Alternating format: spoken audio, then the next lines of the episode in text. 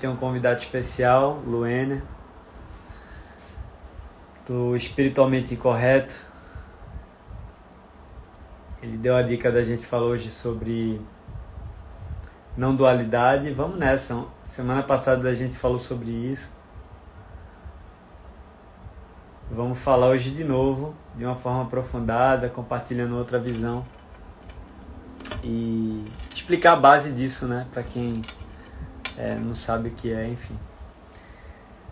Deixa eu ver se Luana mandou o convite aqui.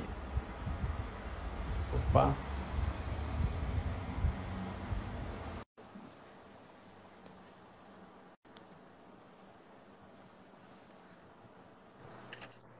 E aí, meu irmão? E aí? Beleza?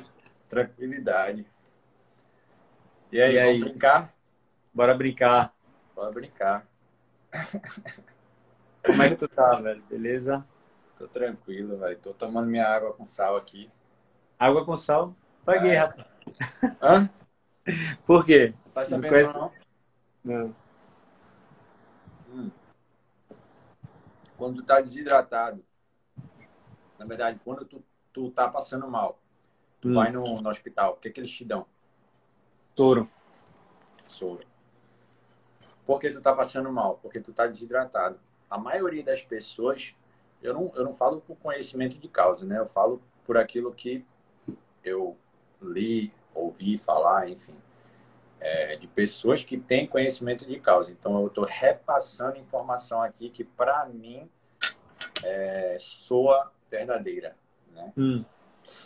e confio nas pessoas que, que, que difundem esse tipo de conhecimento, né? Como um doutor muito conhecido que é o Lai Ribeiro, né? E, o, e outro que está ficando bastante conhecido agora que é o, o- é como se fosse o, o, o sucessor dele, que é o Dr. William. né? Então eles falam muito sobre o sal não refinado, certo? Sal pode ser marinho, pode ser do Himalaia, tem que ser não refinado. E aí, é, eu já ouvi falar sobre isso em outros, em outros lugares, né? Enfim, em outras. Mas qual o objetivo? O objetivo, mano, é hidratar. Por quê? Porque quando você só ingere água, você concorda comigo que você ingere água e você expele, né, através da urina, não só água, mas nutrientes, né? Nutrientes e minerais fundamentais para o organismo do seu corpo. Hum. E quando você bebe água normal, água né, filtrada, normal, você não está repondo aqueles minerais que você está expelindo. Então você está expelindo e não está repondo. Entendi, entendi. Então a maioria das pessoas são desidratadas. A maioria das pessoas estão desidratadas. São não, estão desidratadas. Por isso que quando você está passando mal, sua pressão está lá em cima ou lá embaixo e tal, você vai no médico, né? Você vai no, no- no hospital, eles vão te dar logo soro para te hidratar. Então, Entendi. é como se fosse um- uma prevenção, sacou? Ao invés, Massa. de esperar, ao invés de esperar chegar no hospital para eles me darem soro, eu já estou tomando aqui. Ah, legal, velho. Então acho que eu tomo, eu tomo de tabela, que eu sofro bem quase todo dia, então, bicho, eu tô tomando. Pois é, pois é. Aí, Você não sai sem engolir sal. é, aí, aí tu, tu já é, absorve por osmose também, né, velho? É. Já en- entra em contato com a pele ali e já era. Então, Hum. pessoal, é, meu irmão, frase, felicidade ter você aqui de novo. E hoje, para quem não sabe, né, Luene é, virou um, um amigo pessoal, um irmão pessoal aí, que a gente se encontrou. Hoje é uma pessoa que eu troco bastante figurinha com ele também. E tem um coração puro. E a gente está se conectando né, com essa galera aí. E a gente já se encontrou presencialmente. Tivemos uma live aqui também. E aí fala a a mesma gente. língua, né, velho? A língua do amor, né, não? Com certeza. A gente tá na mesma egrégora, é, com de, de repente formas diferentes de passar o mesmo a mesma essência. E há pouco tempo, né, Luena teve o perfil dele foi derrubado. Enfim, Luena bate pesado na Matrix. E, e o tio Zux é, não gostou muito, não. Aí derrubou. não gostou. Tem uma porrada de seguidor lá, enfim. Mas tá aí, tá firme, a essência é a mesma. Quem se conectava com ele voltou. E tamo junto. E passa uma mensagem muito bonita. Recomendo muito seguir esse cidadão aí, de coração bom. Agradeço, cara. Agradeço. Pois é, então. É, falando um pouco sobre isso, né? Eu, eu sou uma pessoa que é, eu, eu sei, eu sei que eu tenho boas intenções. Eu sei que eu tenho intenções puras e verdadeiras. Então, essa sabedoria, esse, essa convicção, talvez seja a única coisa que eu sou convicto, que eu, que eu, que eu tenho convicção na vida, é que eu sei das minhas intenções. Eu sei o quanto de amor eu carrego dentro do meu peito, entende? Eu, eu sei o, o quanto eu quero o bem de todos, da humanidade. Então, por saber disso, eu não tenho tantos filtros na hora de me expressar, entende? Porque se, se eu não. É como, é como se fosse assim. Se eu não tivesse tanta segurança de onde eu estou vindo, eu ficaria meio que né, pisando em ovos. Como eu tenho muita segurança de onde eu estou vindo, eu não piso em ovos, eu simplesmente solto. Entende? E nesse soltar, como tudo é frequência, entende? Porque muitas vezes, você concorda comigo, Tiago, que para você transmitir um, um, um, conhecimento, transmitir uma informação, muitas vezes você baixa um pouco a tua frequência para poder transmitir isso. Você concorda comigo? Que Com. É, você, tipo assim, se você fosse vibrar no seu estado natural, no, no seu estado mais elevado, você concorda comigo que você não conseguiria transmitir o, o, o, a informação que você quer? Você não conseguiria alcançar as pessoas que você alcança? Então, é, é isso.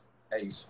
Então, muitas vezes, eu também faço isso. Eu né, baixo a minha frequência para poder transmitir. Só que eu não, eu, eu, eu, como você falou, eu tenho uma outra proposta. Entende? Eu tenho uma proposta de bater mais de frente. Né? Tu tem uma proposta mais sutil. E, para mim, isso não são opostos.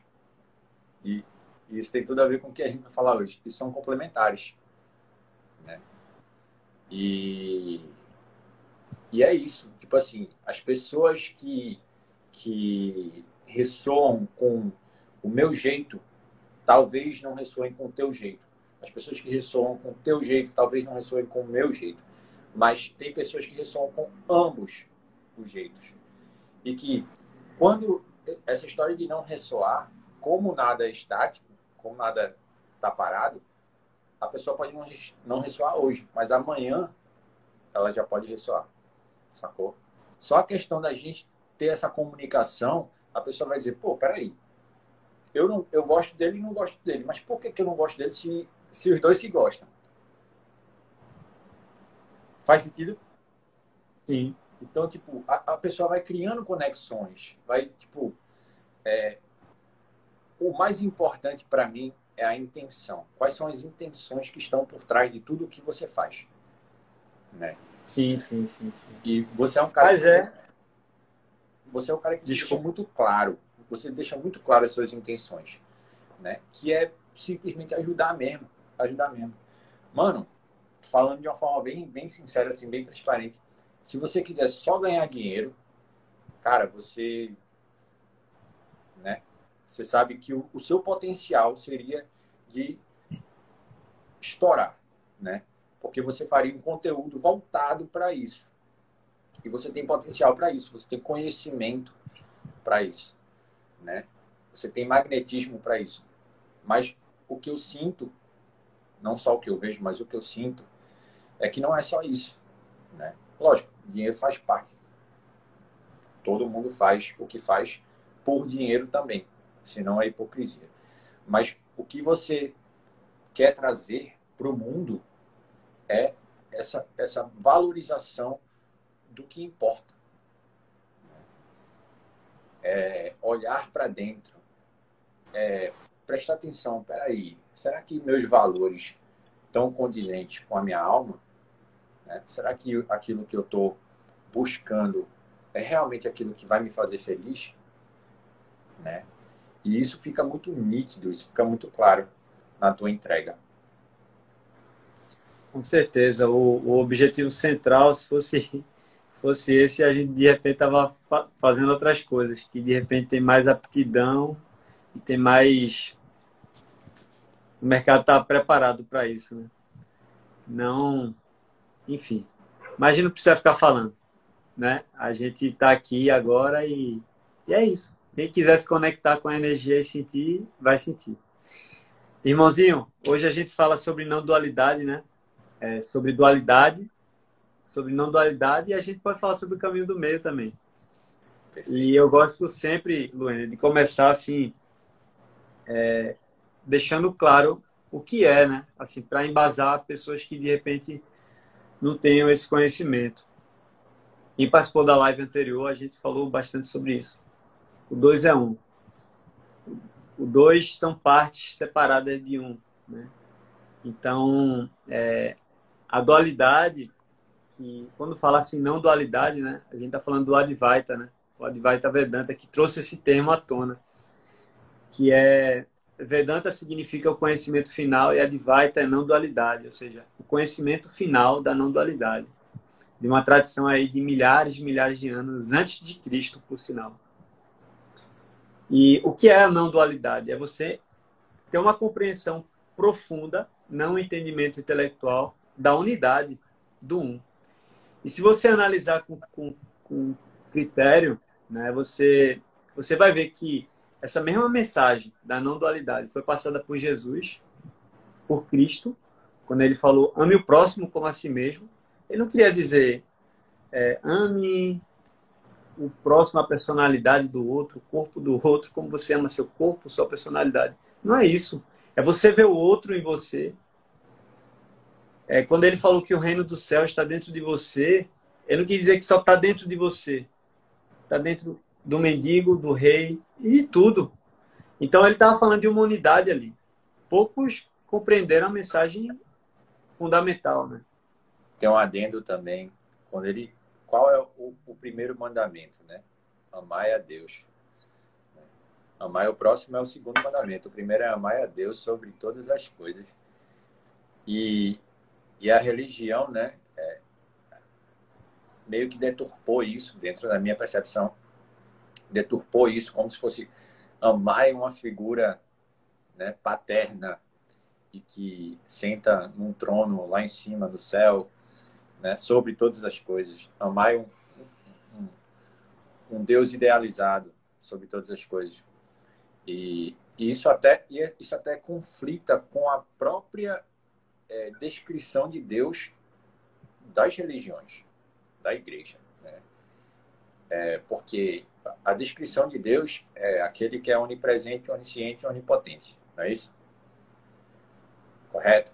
Então, se, se ele é onisciente, ele é onipotente, presente, ele é onipotente, não existe nada que não seja ele. Hum, não tem como. Se ele é onipresente, ele está em, em, todos os lugares. Perfeito. Então não existe nada que não que onde ele não esteja, não, não, não tem nenhum lugar onde não, ele não esteja. Se ele é onisciente, ele sabe de tudo. Não existe nada que ele não saiba. Né? Se ele é onipotente, ele pode tudo. Não existe nada que ele não possa. Então, amar a Deus sobre todas as coisas nada mais é que amar o todo sobre todas as partes. Perfeito, irmão. Perfeito. Lindo adendo. Obrigado. É, e, e tem mais, né, Luína? Tipo, não foi só Cristo, não foi só o Vedanta, né, tradição milenar indiana que, de acordo com o que dizem, veio, de, veio muito antes do, do, da própria formação da cultura indiana, né? Veio lá dos Atlantes, Atlântida, né? Enfim, Lemúria, segundo reza a lenda, né? Mas não interessa de onde veio. O que interessa é que diversos seres com uma luz muito forte trouxeram a mesma mensagem em lugares distintos do mundo. E você vai ver que Buda. E que nunca se conheceram, né? E que nunca se conheceram. Você vê que Buda ele passou a mesma mensagem, né? Quando Buda ensinava sobre originação dependente ou interdependente, ele queria mostrar que não tem nada que esteja separado, está tudo interdependente e tudo nasce, origina-se através de uma de uma interdependência de diversos fatores e que a mente humana vai separando, né? Então, Buda ele falava sobre originação dependente e vacuidade, que quem está estudando o, o, sobre o budismo com a gente aí tá ligado. A gente está aprofundando bastante. E, a, e aí vai além, né? Ele fala sobre anátema, né? Ou seja, ele nega a existência de um eu, que a gente chama de, de espírito, assim. No final, ele quer falar que é tudo uma única coisa também. Quando, quando o Vedanta fala que Brahman, né? Deus é tudo. Quando, quando o Buda fala anátema, porque ele queria falar de uma grande coisa que tem tudo, mas que não existe aquilo que eu chamo de eu, que eu, me, que eu individualizo para me separar do, do resto. Então você vai ver o tal falando sobre a mesma coisa, né? O que é o tal, o Dao, né? É isso, é esse absoluto. Então, a gente, para embasar, quem está chegando agora, né? É, ou não acompanha um pouco do, do trabalho que tanto o Luener quanto a gente aqui faz, é, essa não dualidade é o reconhecimento do um em tudo, do inseparável. E quando eu estou fixado na dualidade da vida, quando eu falo em dualidade, vem de dois, esse dois, ele se refere aos polos, né? Então, pode ser chamado de polaridade também, né? Então, os polos são extremos, né? São os extremos da moeda. Sendo que entre esses extremos, né, existem quase que infinitas possibilidades. E aí você vê a, a diversificação da vida, né? Que a gente separa ela. Que a gente separa, né? Então, tem o bonito e o feio. E Deixa no intervalo tem um monte... ah. Deixa eu fazer uma observação. É... Novamente, trazendo a Bíblia como referência, né, os ensinamentos e tal. É, muito se fala na, região, na, na religião cristã e, e outras né, é, derivadas do, do cristianismo, do, do, da história de Jesus, muito se fala sobre o diabo.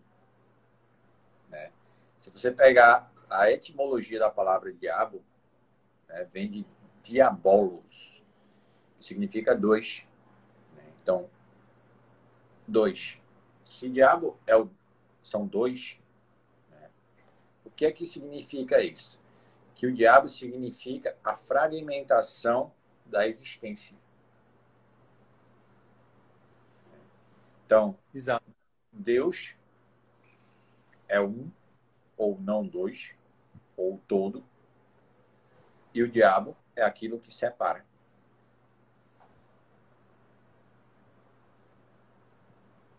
É.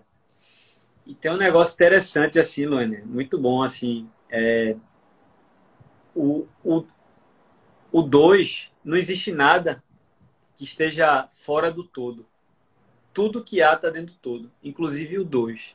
Inclusive isso que chamam de, de diabo, né?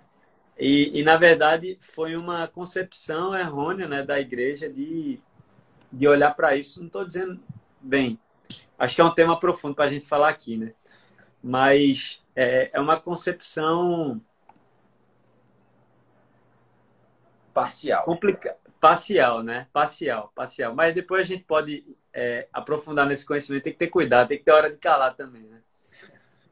Mas é, o grande ponto é a gente perceber que toda essa fragmentação é uma fragmentação de uma única, de um único item, que é o todo. Né? É e a gente se separa. Né? O substrato da vida. É, o substrato. É o substrato. E, o, e qual a consequência disso, né? Qual a consequência dessa separação? Sofrimento. Porque quando eu me vejo separado de você, eu começo a querer competir com você. Eu começo a querer ser melhor ou me achar inferior a você. E aí vem baixa autoestima, vem ódio, vem rancor, vem raiva, vem isso. Vergonha. Vem eu querendo dar o. Hã? Vergonha. Vergonha. E vem a falta noção de eu, né? Porque se eu, se eu fragmentei tudo, eu vou fragmentar aquilo que eu chamo de eu. E a causa do sofrimento é você não reconhecer a sua real natureza. Então você sofre quando você. É, qualquer coisa acontece com tudo que você chama de eu e meu. que não é o eu e o meu. Né? Então você acha que você é esse corpo e qualquer coisa que acontece, você cria uma, um, um drama muito maior do que aquilo que está acontecendo ali. Não estou dizendo que não é para cuidar do corpo. Não é isso. Mas quando a gente traz essa internalização desse eu falso, a gente sofre muito mais. Então, o grande objetivo da gente compreender a dualidade é justamente a forma que a gente vai lidar com a vida. Isso também não significa que ah, é tudo um e agora eu vou abrir as portas da minha casa para todo tudo que é mendigo, que é isso, que é aquilo. Não é assim. Você com filho pequeno em casa, com, com esposa, enfim.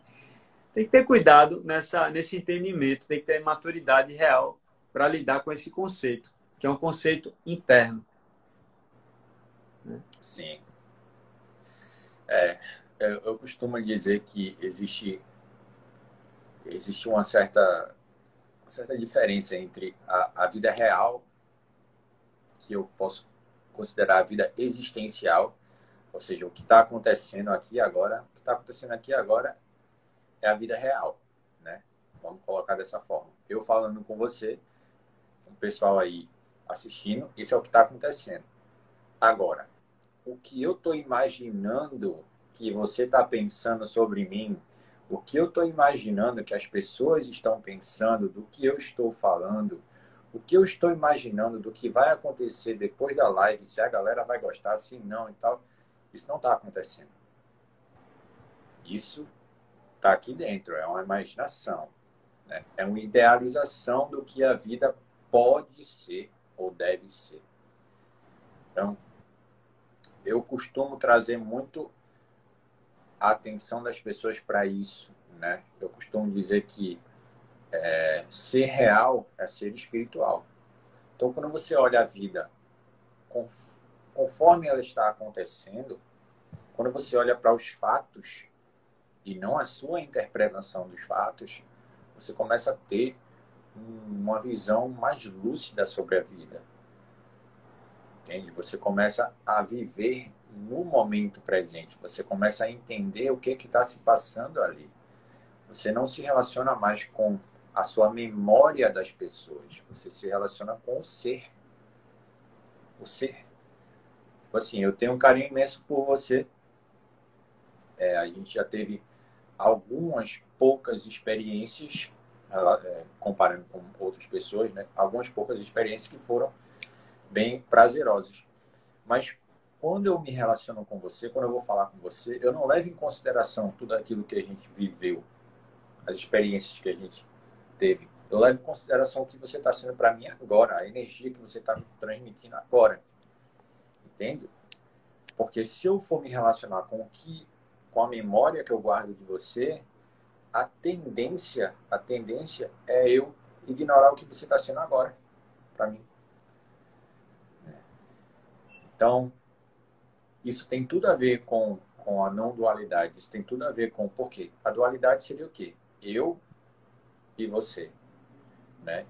Eu com toda a minha bagagem de memória do que eu acho que eu sou, né? E aí você pode colocar é, direcionamento político, né? Ou, enfim, todo, todo posicionamento, todas as, as ideologias que eu acho que eu defendo, porque eu falo que eu acho, porque nada é certeza. Você defende porque você acha que é o, é o mais certo. Senão você não defenderia. defenderia. Então, se eu trouxer tudo que eu acho que eu sou contra contra o que você acha que você é, a gente não tem como se comunicar. Eu vou estar o, o tempo todo, é como se eu estivesse dizendo, ó, oh, eu sou tudo isso, eu sou isso, eu sou aquilo, eu sou isso. E estou dizendo, eu sou isso, eu sou aquilo, eu sou isso, eu sou isso. E a gente está meio que, não, não tá rolando a comunicação, tá rolando um confronto de ideias. E aí eu vou tentar te convencer das minhas Virou ideias. uma disputa. Exato. É uma disputa, é uma competição. Então, isso não é viver na existência. Isso não é viver na vida real, para mim. Isso é viver na vida não idealizada. Então, viver na vida real, viver agora, aqui e agora, aqui e agora, aqui e agora, nesse momento, o que que importa para quem você vota? O que que importa se você defende os animais, se você é vegano, se você não é? O que que importa aqui e agora? Não importa nada. Nada. O que importa é o que você quer transmitir, o que você quer passar para mim nesse dado momento. Qual, qual a informação que você tem a me oferecer? Entende? É isso que importa para mim. Não importa o que você acredita, não acredita, tua religião, enfim, isso aí são detalhes que, se você quiser conversar sobre isso, a gente pode conversar em outro momento e tal. Se você quiser realmente entender ou se aprofundar nesses assuntos. Mas com relação a, a, comunicação, isso, isso não, é. não, interfere. É interessante, Luana, que é, essa percepção da unidade ela, ela não pode partir do corpo e da mente, porque realmente o corpo e a mente estão tá fragmentado. Aquilo que eu sinto, eu não consigo sentir a dor em você no seu corpo. Você leva uma martelada no dedo, eu não consigo. Eu posso tentar me colocar no lugar no seu lugar e falar, caramba, deve doer mesmo. E sentir um, um nível de empatia com você. Então, se você quiser tentar entender a, a, a unidade do ponto de vista físico, você não vai entender. Talvez a lógica, a gente pode chegar numa lógica que você vai ver a interconectividade entre as coisas. Mas na, na prática experiência você não vai conseguir você não vai conseguir ver a unidade do ponto de vista da mente, porque meu ponto, o ponto de vista da minha mente pode ser diferente do seu em alguns aspectos, né? Inclusive daquilo que é quente e frio. Um clima agradável pode ser agradável para mim para você outro, porque são pontos de percepção, né? Onde é que você está nessa polaridade? Se você está mais aqui para o quente, né? Uma pessoa que vive no Polo Sul, enfim, ela, a ponto de percepção dela está muito mais para o frio. O meu que mora em Maracaípe, na praia, fica mais que por quente no Nordeste. Então, o meu ponto de partida para a compreensão é diferente. Então, a mente, ela realmente, ela tem pontos de vista diferentes, as mentes. Agora, quando você percebe o mundo através de algo que está além da mente e do corpo, a consciência, você está conversando com outra consciência ou do, do espírito, você está conversando com outro espírito, que na verdade não é outro, é um. E até aí a nossa mente quer separar. Ou seja, eu estou conversando comigo mesmo, eu estou conversando contigo, eu estou conversando comigo mesmo. Porque eu estou presente nessa conversa. Se eu estiver na mente, eu estou separado. E a mente, embasando o que você falou também, a mente ela, ela é, um, é um computador, né? um software com diversas memórias. E tudo que ela vê agora, ela vai pegar, catar os dados, é um computador robótico, e vai catar na memória, né? Por exemplo, esse copo aqui é neutro de sentido, mas o fato dele ter esse formato, pode ser que alguém, em algum momento, teve uma experiência muito ruim com o copo nesse formato. E toda vez, por exemplo, estava bebendo água, caiu, caiu de boca e cortou a boca todinha com esse copo. Então, toda vez que a pessoa vê um copo parecido, ela vai criar algum tipo de repulsa. Ou material, material de vidro, ela não usa mais. Não usa mais. Vai criar alguma aversão. Ou seja, ela está lidando com esse copo com base na mente. E toda vez que a gente lida com a mente, a gente está lidando com o passado. Dificilmente com o presente. Então, a comunicação de consciência para consciência, ela está além da separação. Então, o verdadeiro reconhecimento da unidade, da não dualidade, ele vem quando você está percebendo o mundo através de algo além da sua mente e além do seu corpo. Eu, eu tive uma, uma, um insight uma vez, véio, que eu comecei a rir.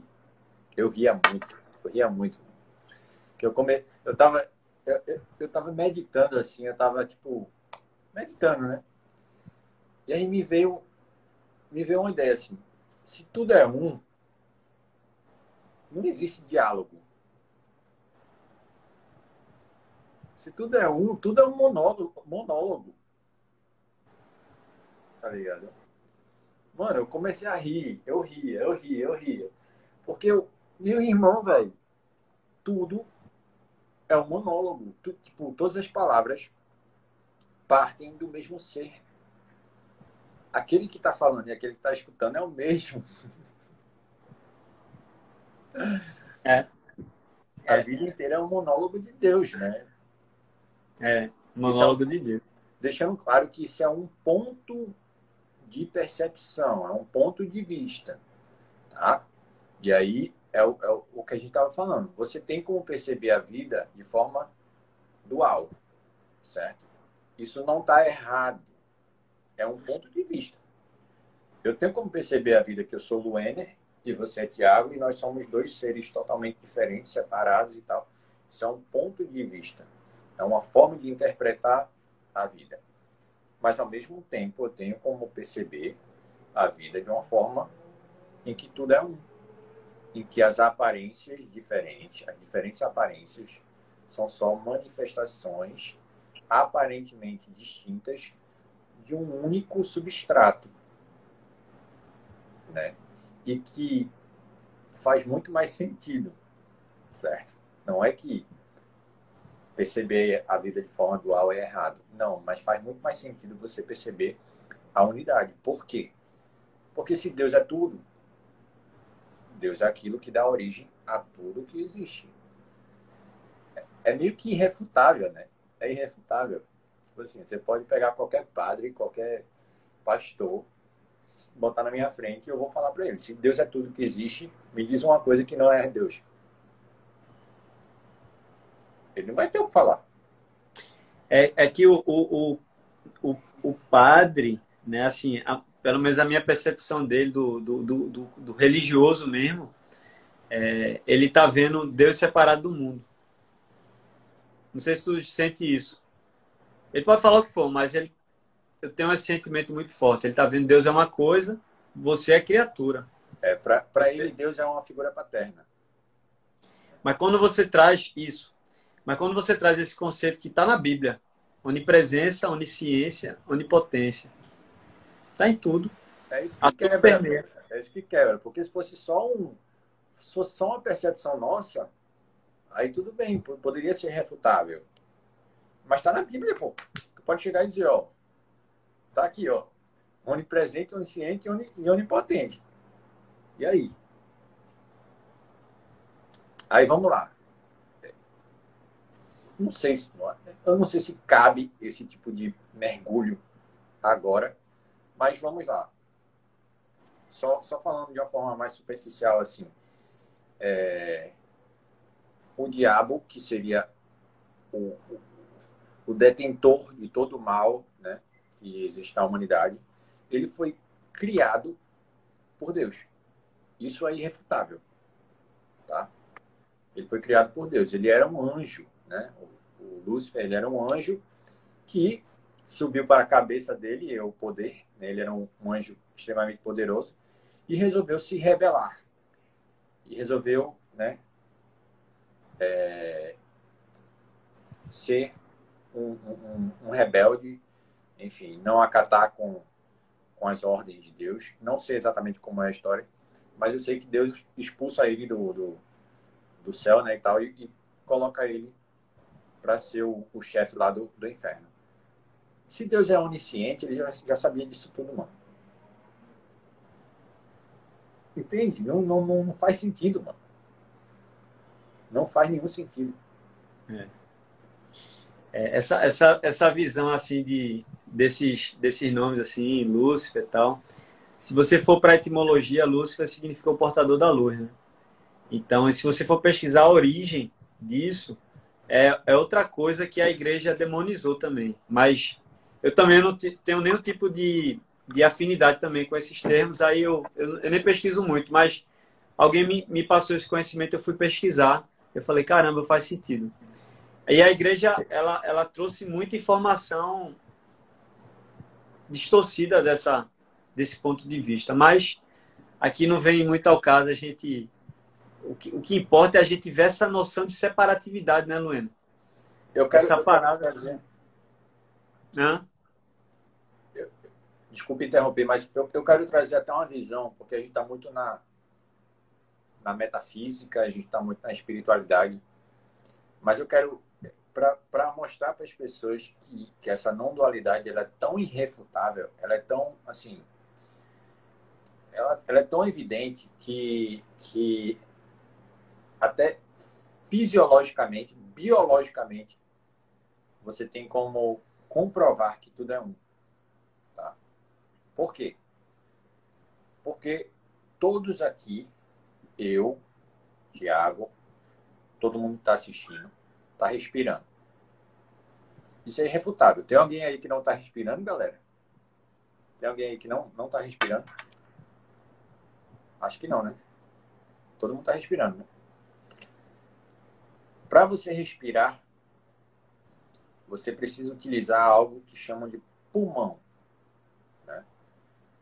Nós usamos os nossos pulmões para respirar. Oxigênio entra, gás carbônico sai. De onde vem o oxigênio? Das plantas. Certo? Quando você fala eu, quando você fala eu, geralmente o que você pensa é eu, meu corpo. Eu, Luener, meu corpo separado do ambiente. Só que isso é um equívoco. Entende? Isso é, isso é um, de certa forma, ignorância. Ignorância não no sentido pejorativo. Ignorância, você está ignorando a realidade. Porque qual é a, a realidade?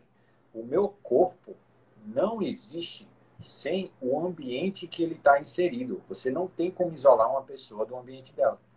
Da mesma forma que você não tem como isolar uma flor, uma planta, do ambiente em que ela está, senão ela morre. Tudo está conectado, tudo depende de tudo. Nós dependemos das plantas para sobreviver. Sem as plantas não existe oxigênio, certo? E elas precisam do nosso gás carbônico. Né? Então, se você parar para analisar biologicamente, biologicamente, não tem como você ser separado da existência. E Luena, é, se você for analisar, você vai a fundo, né? E a planta, ela precisa do quê? Ela precisa da água, do sol. Eu preciso do sol também. E o sol precisa de diversos outros fatores para estar tá ali emanando o calor dele. E, e a, a, água também ela precisa de outros fatores que estão totalmente interconectados com outros. E se você tirar um único item de toda essa interconectividade, você desbalanceia tudo. Vamos falar assim, né? A, a, barata é ruim, a barata não presta. Tira a barata do planeta Terra para tu ver. O escassel. de repente não existe mais vida humana na Terra. Mas se você eliminar todas as baratas, então você vai ver que até aquilo que você rejeita, vamos supor assim, não existe mais assassinato no mundo. É cruel falar isso, né? Mas, meu amigo, prepare. Se prepare para um caos, um grande caos. E, sob a ótica humana, que está dentro da dualidade, que está dentro da linha entre o bem e o mal, e não consegue ver de cima que o bem e o mal foi uma criação da mente humana, essa polaridade, ela existe, a polaridade, né? do frio ao calor existe efetivamente, sendo que a gente nomeou essa, deu forma e nome né, para essa, essa polaridade. E a gente vai criando todos os conceitos que geram sofrimento para a gente. O bom, o ruim, o certo, o errado, o bonito, o feio. Então, eu estou certo, tu tá errado, e pronto. Pá. Eu sou direita, tu é esquerda e não me mistura. Eu sou time, tu é outro. Pá. E cada um vai entrando numa bolha nessas discussões. E quem está dentro da bolha não consegue ver fora da bolha. Então, a gente não consegue perceber algo que está girando perfeitamente se a gente conseguisse para fora desse todo. Que existe uma, uma conexão interdependente de todos os fatores que mantém esse todo sendo todo perfeitamente como é. Mas ao nosso ponto de vista, a gente está aqui circulando aqui no meio desse todo. Perfeito imperfeito, perfeito perfeito. Mas essa é uma imperfeita perfeição, se você olhar de fora. Perfeito. Perfeito. É, me veio uma parada aqui, uma informação que, assim, é, a gente fala muito do, do, da pandemia, né, do, do Covid e tal. E, lógico, é complicado lidar com tantas mortes, lidar com tantas perdas. E, e não quero de forma alguma diminuir isso. Mas se você olhar para um outro lado, morreram muitas pessoas, mas também nasceram muitas pessoas. Se você olhar a quantidade de pessoas que nascem em relação à quantidade de pessoas que morrem por dia, nasce muito mais. É ou não é? Então, é. A, gente, a gente, enquanto né, seres humanos propensos ao ego, a gente tem a tendência de olhar só para as nossas dores, né? A gente tem a tendência de olhar só para as nossas perdas e valorizar as nossas perdas, não que não tenham valor, tá? Mas a gente tem a tendência de valorizar as nossas perdas, né? De um, num, num ponto onde a gente perde a lucidez da vida. Porque o que seria a lucidez? Eu perdi minha avó, certo? Eu perdi minha avó. Ela morreu, sei lá, eu nem eu não me apego muita idade, então eu nem sei a idade que ela morreu, 80 e pouco, eu acho. Eu perdi minha avó. É, ela completou o ciclo de vida encarnada na Terra, tá? Eu perdi ela, mas nesse mesmo dia que eu perdi ela, muitas outras pessoas nasceram. Então, se eu tirar a minha, a minha visão egoísta, porque se trata de uma visão egoísta, de olhar somente para a morte dela, a vida dela que se foi, que não, não se foi a vida, se foi o corpo, há uma distinção, há uma diferença muito grande nisso. Se eu tirar minha atenção disso e agradecer, agradecer pela participação dela na minha vida e deixar ela ir embora, deixar ela tomar o rumo dela e olhar para as pessoas que estão vindo, que estão chegando, olhar para o meu filho, olhar para as crianças, né? Olha como essa, essa mudança de, de foco muda o meu estado emocional, vibratório, energético. Entende?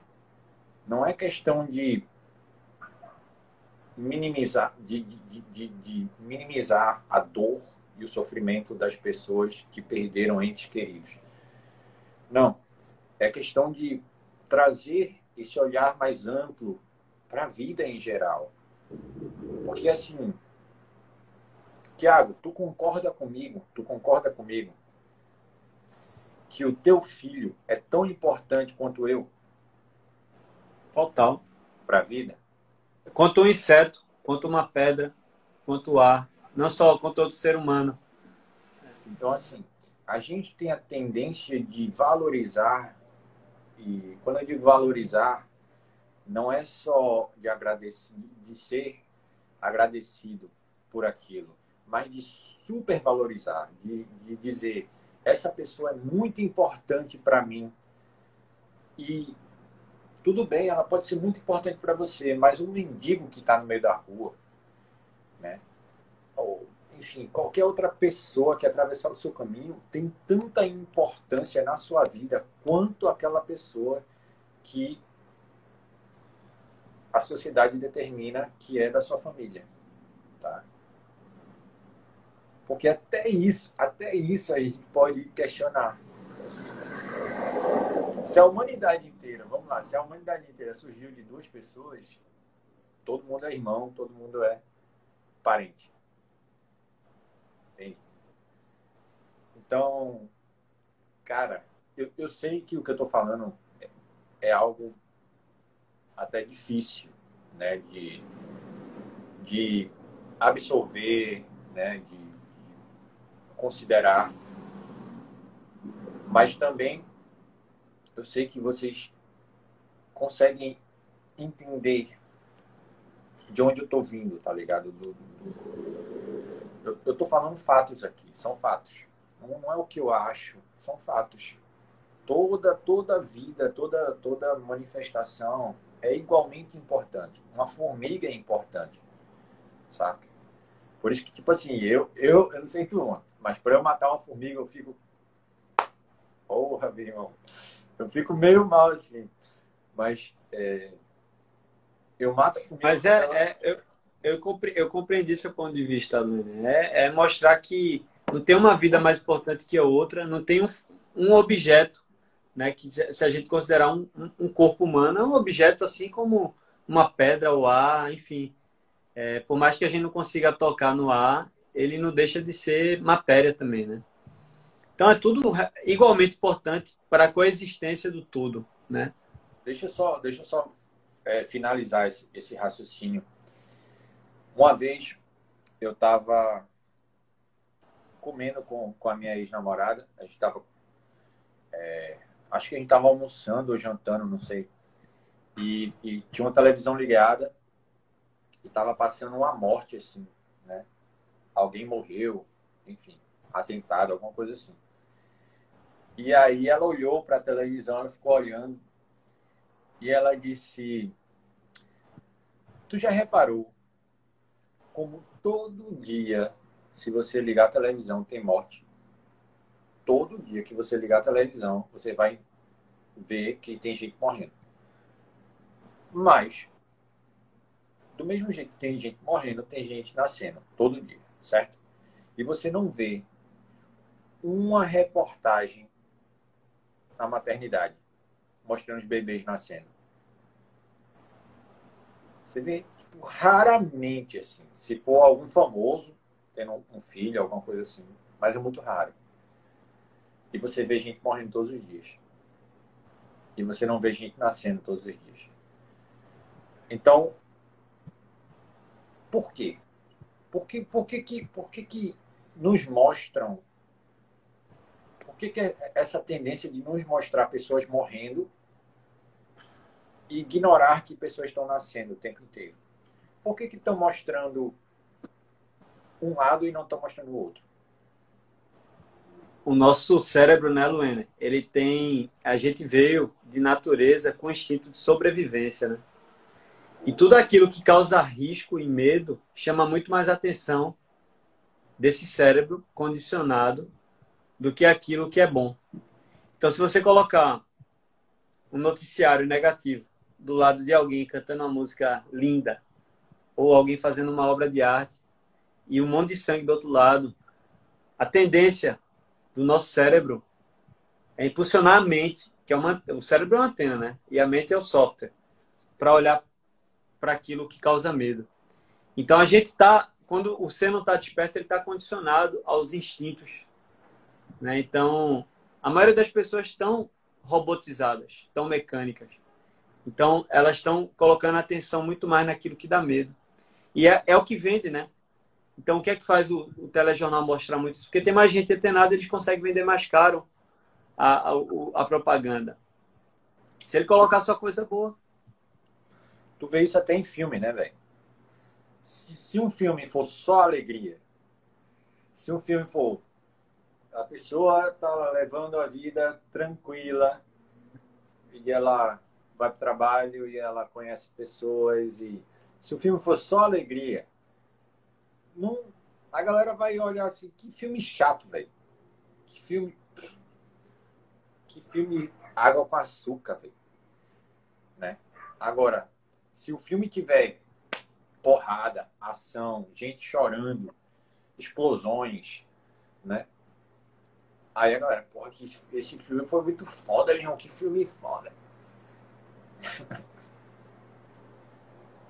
É fogo. A gente, a gente tá tendencioso, né? Porque se você não despertou a consciência, ou seja, se a consciência está dormida, despertar, acordar, ela está dormida, quem está guiando, você é o cavalo. Você não, você não acordou, despertou o cavaleiro para guiar esse cavalo. Né? Então você está sendo guiado por aquilo que você não é. E se o cavalo for para o precipício, você vai. né? Ele está cego, ele está com a tapa na frente do olho. Né? Enfim. É, eu acho que é o Krishnamurti que fala isso, eu não sei. Mas o Krishnamurti fala assim. Eu acho que é ele. Mas ele fala um negócio que, que tocou muito meu coração. Que a gente, quando vê um filme ou um seriado e a gente vê uma morte, aquilo ali nem mexe com a gente, né, velho? Na, tipo, na maioria das pessoas. Nem mexe com a, com a gente. É tipo, ah, é ficção. Já vê isso? É ficção. Só que assassinato, morrer é natural, certo? Morrer é natural. A pessoa nasce, a pessoa morre. Mas assassinato não não deveria existir, mano. Ninguém deveria ter o poder de assassinar outra pessoa. Concorda comigo? Certo? Lógico, existe por algum motivo e tudo bem, mas dentro de uma visão mais lúcida sobre a vida, mais harmoniosa, não há motivos para uma outra pessoa, para uma pessoa assassinar outra pessoa. Então, se a gente vivesse numa sociedade desperta, quando eu digo desperta, seria uma sociedade sensível, tá? Pessoas sensíveis. A partir do momento que a gente visse um assassinato, violência na televisão, a gente iria desligar a televisão. Dizer, isso aí eu não assisto. Isso aí eu não compactuo com isso. Pode ser ficção, pode ser, enfim, mas eu não compactuo com isso. É. A partir do momento que a gente visse algum tipo de assassinato em algum lugar, fisicamente falando, na vida real, todo mundo iria para as ruas, né? e se movimentar contra aquele ato, porque é inadmissível. Um ser humano matar outro ser humano é inadmissível. Para pessoas sensíveis, isso é inadmissível. Ninguém tem. Tipo, qual o direito que uma pessoa tem de tirar a vida do outro, mano? Qual o direito? Não tem, sim, sim. Não, não, tem explicativa. Então, é, seria algo que se você fosse desperto, se você fosse sensível, você não compactuaria de forma alguma. Tá? Eu me lembro da última vez que eu assisti um filme com violência, que inclusive foi um filme, é, ironicamente, foi um filme que tinha violência, mas era contra a violência, que é, o, é até o último homem, parece o nome. Não sei se tu já viu é, é baseado em fatos reais, sobre um cara que ele, ele vai para a guerra, só que ele vai para a guerra e ele é cristão, ele é, né, ele é religioso e ele não pega em armas, só que ele quer ajudar. Ele ah, já vi. Pronto. E, cristão, né, esse filme? Isso. E é bonita a história, é bonita, né? Só que quando eu vi a cena da guerra, que o cara levou o tiro, velho, né? O amigo dele lá levou um bocado de tiro. Mano, quando eu olhei aquele sangue ali, eu, na mesma hora, eu tava numa fase muito sensível, muito. Tudo, tudo mexia muito comigo. E eu comecei a chorar, velho. Comecei a chorar. Tipo, irmão, aquele cara, velho, ele tinha uma família, né? Enfim, me sensibilizei por aquilo ali. Eu comecei a chorar e disse: Ó, oh, não vou mais assistir isso, não, tava na casa de um amigo meu, e meu amigo, pô, por que, meu irmão? Não, não, tem nada a ver, esse filme é contra a violência, esse filme é, é bonito e tal. Eu disse, eu disse, eu entendo, velho, eu entendo a, mens a mensagem principal do filme, mas eu não compactuo com, com essa violência. Eu não quero, tipo, se tem violência, eu não quero assistir. Eu acho, eu acho que a gente deveria ser mais radical com relação a isso, mano. É, ao passo, né, Luana, que é, isso existe. Isso existe, sabe? E, e, nada que você. Jesus veio aqui, trouxe essa mesma mensagem. Buda veio aqui e um monte de gente atraiu-me. No começo foi todo. Crucificaram o cara. Tinha só 12 seguidores. Veio o cara que trouxe aquela mensagem. Aí um monte de gente se aproveitou da mensagem para dominar, né? Usaram a religião para dominar, inclusive aqui no Brasil e diversos outros lugares. Enfim. E ninguém resolveu isso. Sabe por quê? Luana, no final, a gente vai ver de fora e a gente vê que, por mais estúpido que pareça, o mundo é perfeito do jeito que ele é.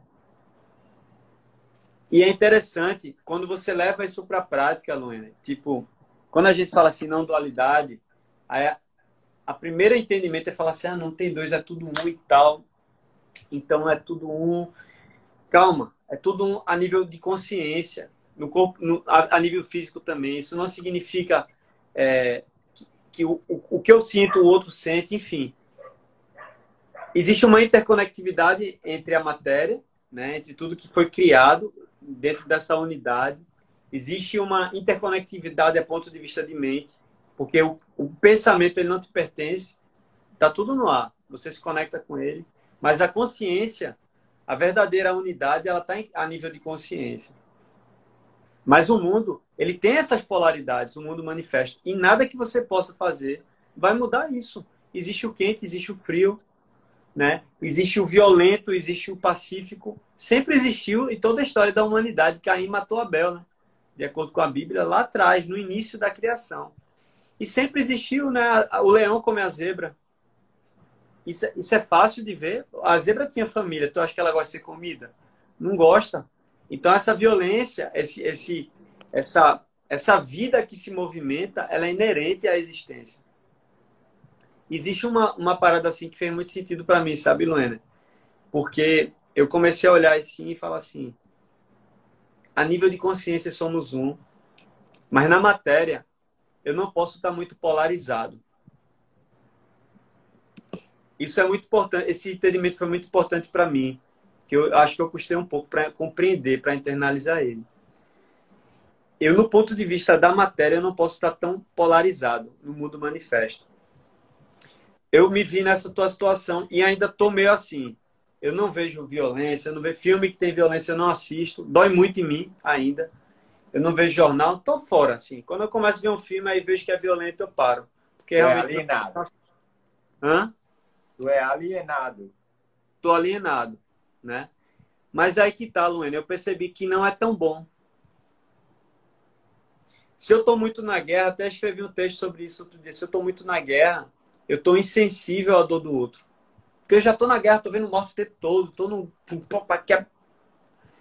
Mas se eu estou muito na paz, qualquer movimento me dói. Se eu estou muito no barulho, eu não consigo perceber um canto leve de um pássaro. Mas se eu estou muito no silêncio, qualquer barulho me incomoda também. E eu já participei disso tudo. E o ponto é a gente perceber o caminho do meio. Foi, foi um ensinamento, o primeiro insight assim punk de Buda, de Siddhartha Gautama antes dele se tornar o Buda, né? O mente desperta, foi ele entender o caminho do meio. Porque ele tá, achava que para ele atingir a iluminação, ele se reconhecer enquanto consciência una, ele tinha que sacrificar o corpo. Não, então eu não vou dar comida para esse corpo. Eu vou. Aí tem uns sadus, se tu for na Índia, tu vai ver um monte de gente que fica com o braço assim a vida toda e é atrofiado o braço. Não passa mais sangue. Você vê um braço bem pequenininho aqui. Porque são pessoas que encontraram o caminho delas, né? De falar assim, eu não sou meu corpo, então eu tenho que fazer isso para reconhecer que eu não sou meu corpo.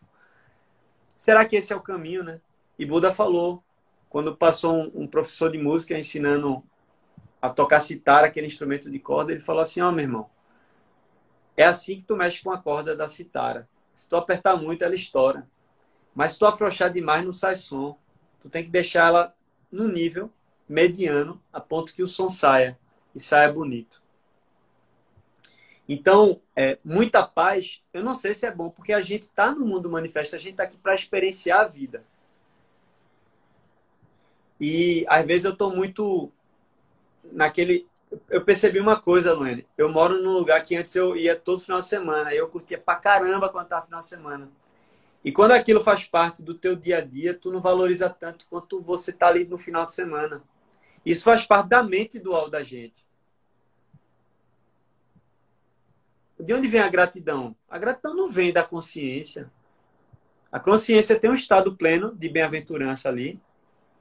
Tá tudo certo. Mas a gratidão, esse senso de gratidão ou de repulsa, vem tudo da mente, né?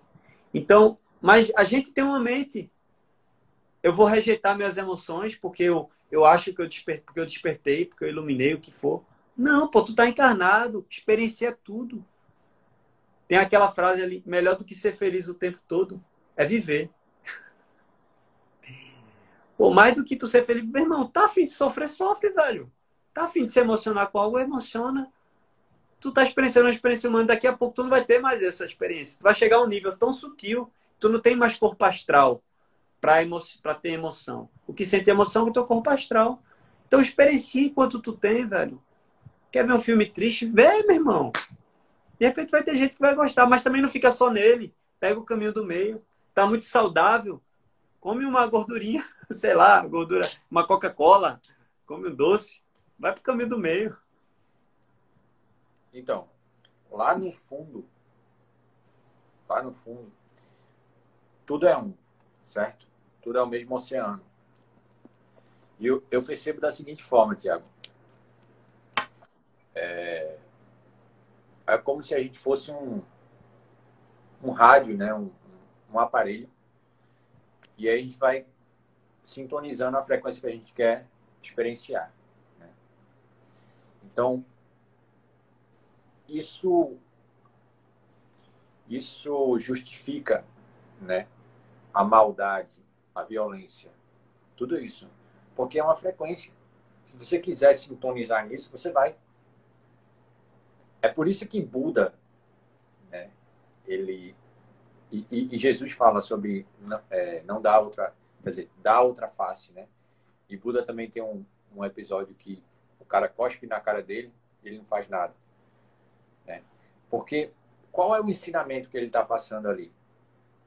Não é passividade, certo? É que ele entende que ele sintoniza onde ele quiser. Entende? Se você quiser sintonizar na porrada, na, na briga, na violência, você é livre para isso. Você é livre para sintonizar. Né? É... Então, é, é uma parada que a, a, gente é tão livre, tão livre, que dá medo. A gente, a gente tem medo da liberdade, a gente não tem medo da, da limitação.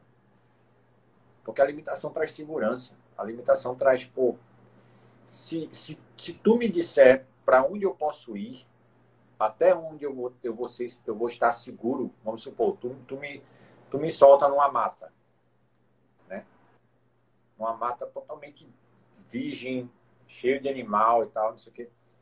E tu me diz, ó, tu, tu pode ir até aqui e até aqui, que nada vai acontecer contigo. Oxe, eu vou ficar tranquilo, velho. Eu vou dizer, ah, eu posso ir até ali, posso ir até aqui, e nada vai acontecer comigo. Eu estou seguro. Tô seguro. Beleza. Puxa, eu vou ficar tranquilo. Não vou andar pra caramba, vou dar estrelinha, vou pintar e bordar na, naquele espaço porque eu vou me sentir seguro. Só que vai chegar um momento que eu vou enjoar daquele espaço. Eu vou dizer, não, meu irmão, sabe que é uma coisa, eu vou. Né? Isso, aqui, isso aqui não está mais eu não estou mais cabendo aqui. Eu quero explorar. Então eu vou começar a ir um pouco mais longe do, do, do, do que foi determinado que era seguro para mim. Eu vou começar a explorar um pouco os arredores. E essa liberdade traz medo, traz insegurança. Então, de certa forma, os dogmas, as doutrinas, a moralidade social, aquilo que diz, que, que, que afirma, ó, isso é certo, isso aqui é errado. Isso nos traz segurança. Dizer, poxa, então eu não preciso pensar por conta própria, não, preciso, não, preciso, não preciso usar o meu próprio discernimento para saber o que é certo ou errado. Eu simplesmente sigo as ordens. As ordens a é um ambiente seguro, né, Luana? A gaiola não tem, não tem predador e não tem tem a comidinha na hora certa, né? O voo, a liberdade do voo tem predador. Perfeito. Mas tu tá cumprindo tua natureza em voar, em cantar livremente Perfeito. no céu. Então, assim, quando você, para mim, liberdade é isso. Quando você sabe que pode escolher a violência, mas não escolhe a violência simplesmente porque você não quer escolher a violência, você quer escolher a paz, você não está preso a isso. Não está preso à paz. Não é, não é um ideal feito alguns monges, né? Algum, algumas pessoas que são que seguem esse caminho de, de ideal espiritual. Tipo assim, a pessoa está morrendo de raiva, mas não expressa porque tem uma voz na cabeça dela dizendo não é legal, não é legal expressar raiva, não é certo. Então ela explode por dentro e não bota para fora. A pior coisa. Pois é. Mas, por outro lado, quando a pessoa sente a raiva vindo, está consciente da raiva, sabe que pode expressar raiva, sabe que pode mandar tomar naquele lugar, né? Pode fazer o que for. Mas dentro da consciência, dentro da lucidez, dizer, sabe uma coisa? Não vale a pena. Eu, nesse exato momento, escolho não, não me engajar nesse tipo de, de experiência, nesse tipo de troca. E aí, fica tranquilo.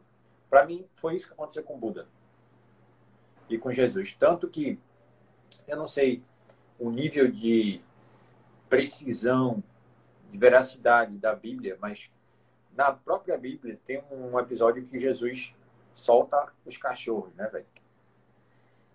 Então, Quebra tudo, tá no, no, no, no templo, né? Casa exato. do meu pai, lugar de comércio. Então, me guiando pelas histórias que foram ditas, né, até Jesus tem um momento que ele escolhe o conflito. Isso. A então, né? Então, o mais importante para mim é essa autorresponsabilidade. Dizer, eu escolho o que eu manifesto. Eu escolho o que eu quero experienciar. Entende? É. Luana.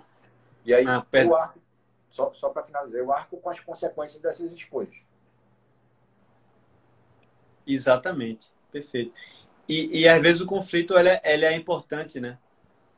É, você vai ver que as, as grandes revoluções para o bem da humanidade surgiram através de conflito. Então, é, é, é a gente não, dual, não polarizar tanto, inclusive, isso, porque vai ter momento de conflito e vai ter momento de paz. É, eu, eu vi uns insights assim que eu classifiquei a forma de lidar com emoções pesadas em quatro quatro modelos, né? Eu trago o exemplo da raiva.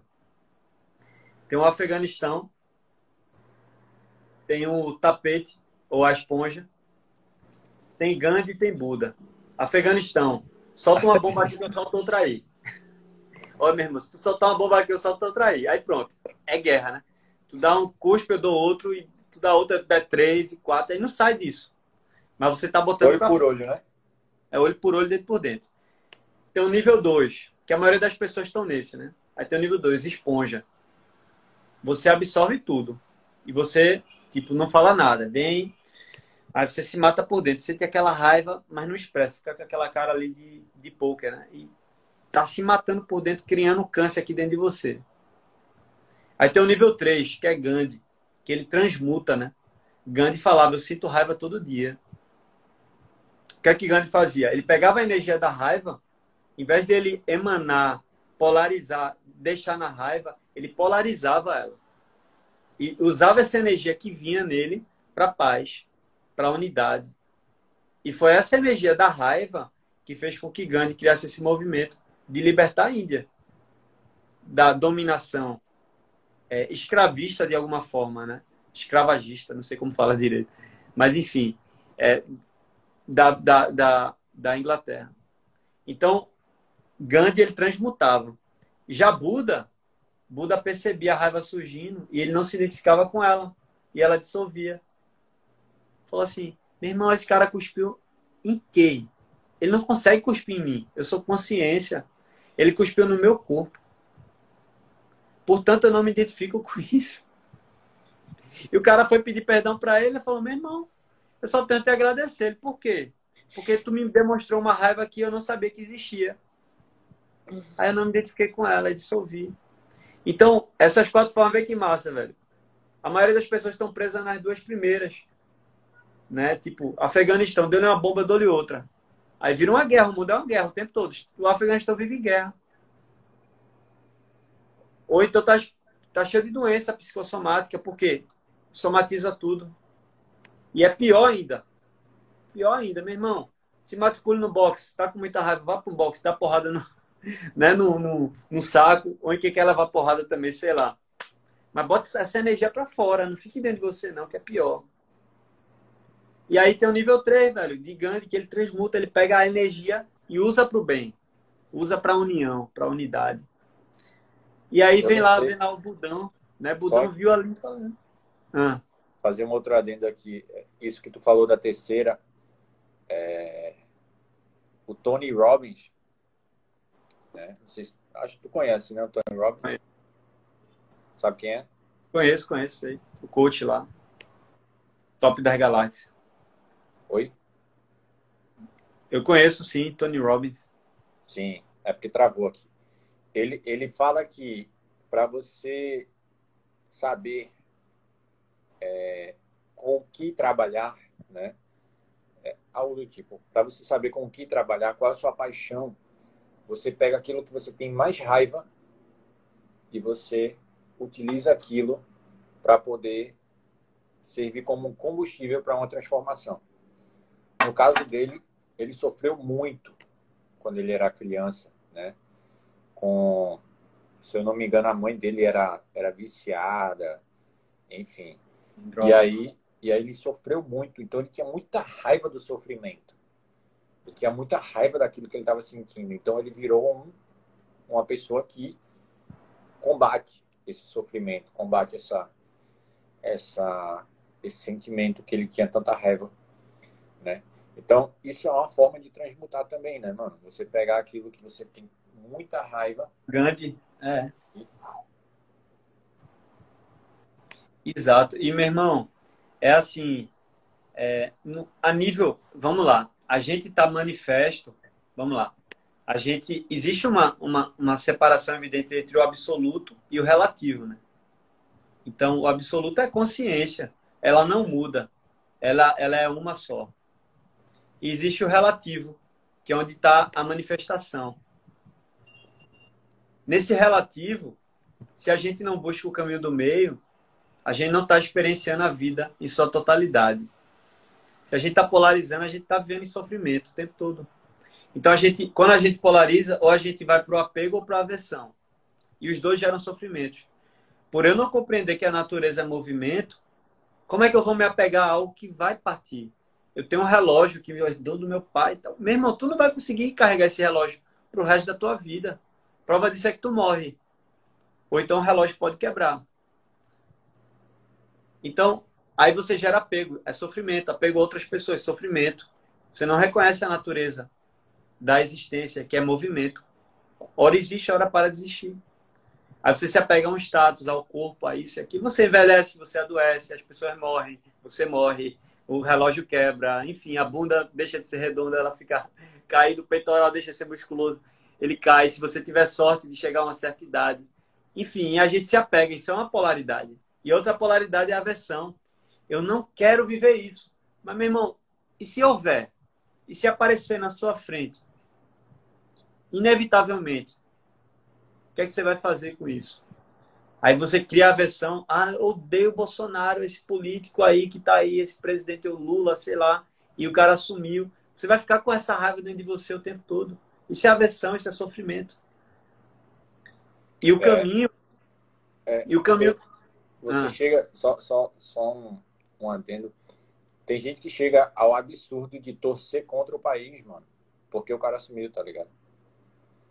Não, não faz nenhum sentido isso. Você torcer Tipo, se o cara. Você odeia o cara, certo? Você odeia o cara. Mas se o cara sumiu, mano, torça por ele, torça pelo país, torça pra, pra dar certo, torça pra você estar errado. Entende? Tipo assim, se eu estou errado, mas o país está indo bem, mano, foda-se o que eu, o, o, o, que eu achava. Né? É por orgulho, né? Exato, mano. Não, não existe isso. Então, é, o ponto de vista, assim, no, no teu, no, na tua experiência material, quanto mais você buscar o caminho do meio, você vai perceber que o pássaro ele só vai para a asa, ele vai, ele vai para o alto porque ele consegue equilibrar o movimento entre duas asas. se ele não souber equilibrar esse movimento entre do, as duas polaridades dele, ele cai. Ele não consegue ir para o alto dessa forma. Então, é, é através desse caminho do meio na vida manifesta que a gente consegue ter uma vida massa, uma vida, pô, tá num momento difícil, meu irmão, traz equanimidade para esse momento interno. Mas a ponto de vista interno, eu reconheço que é tudo uma única coisa. É como o Vedanta fala, né? É tudo Brahman, sabe? É tudo Deus, como queira chamar, é tudo todo, é tudo universo, o cosmos, como você quiser dar esse nome. Então, a partir do momento que eu tenho esse reconhecimento, eu paro de gerar tanto apego e aversão. Separatividade, briga, raiva é, é, é aversão. Apego de eu não me ver sem, se fulaninho morrer, já era, tal. Gera sofrimento. Então, com esse nível de consciência, você conseguir experienciar a vida, você nunca mais vai conseguir experienciar a vida diferente ou da mesma forma. Então, se eu experiencio a vida do ponto de vista da consciência, mas consciente que no mundo manifesto existem polaridades, eu busco, ao invés de ficar polarizado, só quero paz ou só quero guerra, eu estou no caminho do meio, entre os dois opostos, que a mente humana nomeou. E, de fato, esse nome não existe por si só. Foi o nome da vida humana. E, Luena, tu falou sobre, sobre essa parada né, do sofrimento, tal, do, eu, vi, eu tive uma experiência. Uma vez eu estava numa caminhada, né? Uma caminhada longa. Aí eu falei, bicho, eu vou sair da estrada, eu vou pegar pelo meio do, do bosque, assim. E eu fui pelo meio do bosque. E daqui a pouco, eu andando, me enrolei numa teia de aranha, enorme, assim. Tava entre uma árvore e outra. Eu me enrolei, ficou grudado na minha cara tal. Eu saí tirando assim, né? Tirando, aí andei pra caramba. Já tinha dado mais uns 5 quilômetros. Tô imaginando isso, mano. Tá imaginando? Depois de eu ter andado um bocado, Luana, eu percebo que tinha uma aranha aqui. Aí a minha, minha, meu impulso foi fazer assim com a aranha.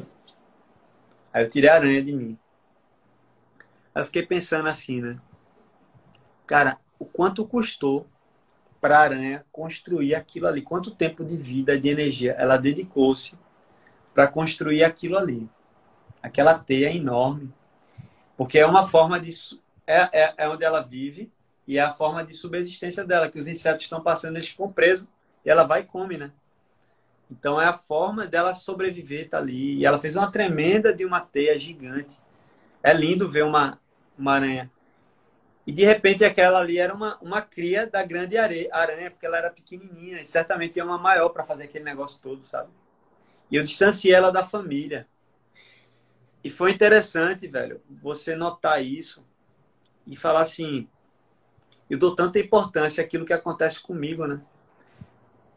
Porque isso é equivalente a um tsunami que invade aqui e várias famílias perdem as casas, as, é, desestruturam, enfim. E eu falo, oh meu Deus, isso é problema e tal.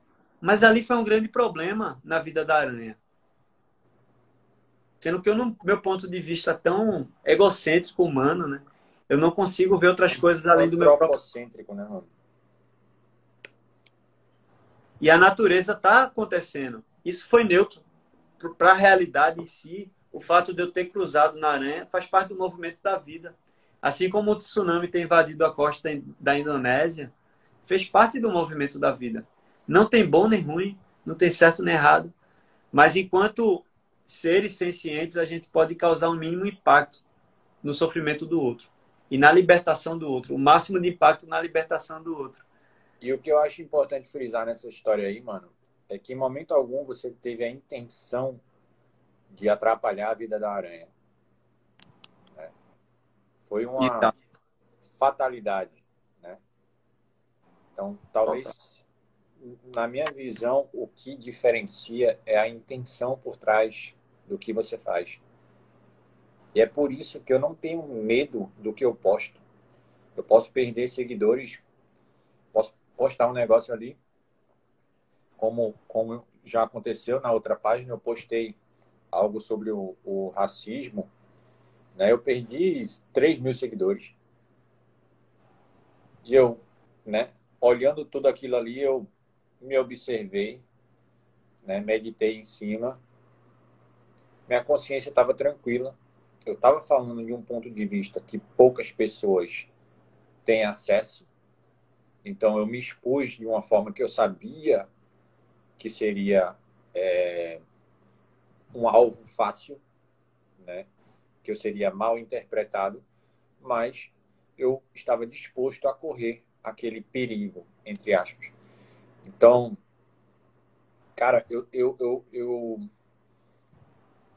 eu tenho como referência pessoas que foram perseguidas pelo sistema.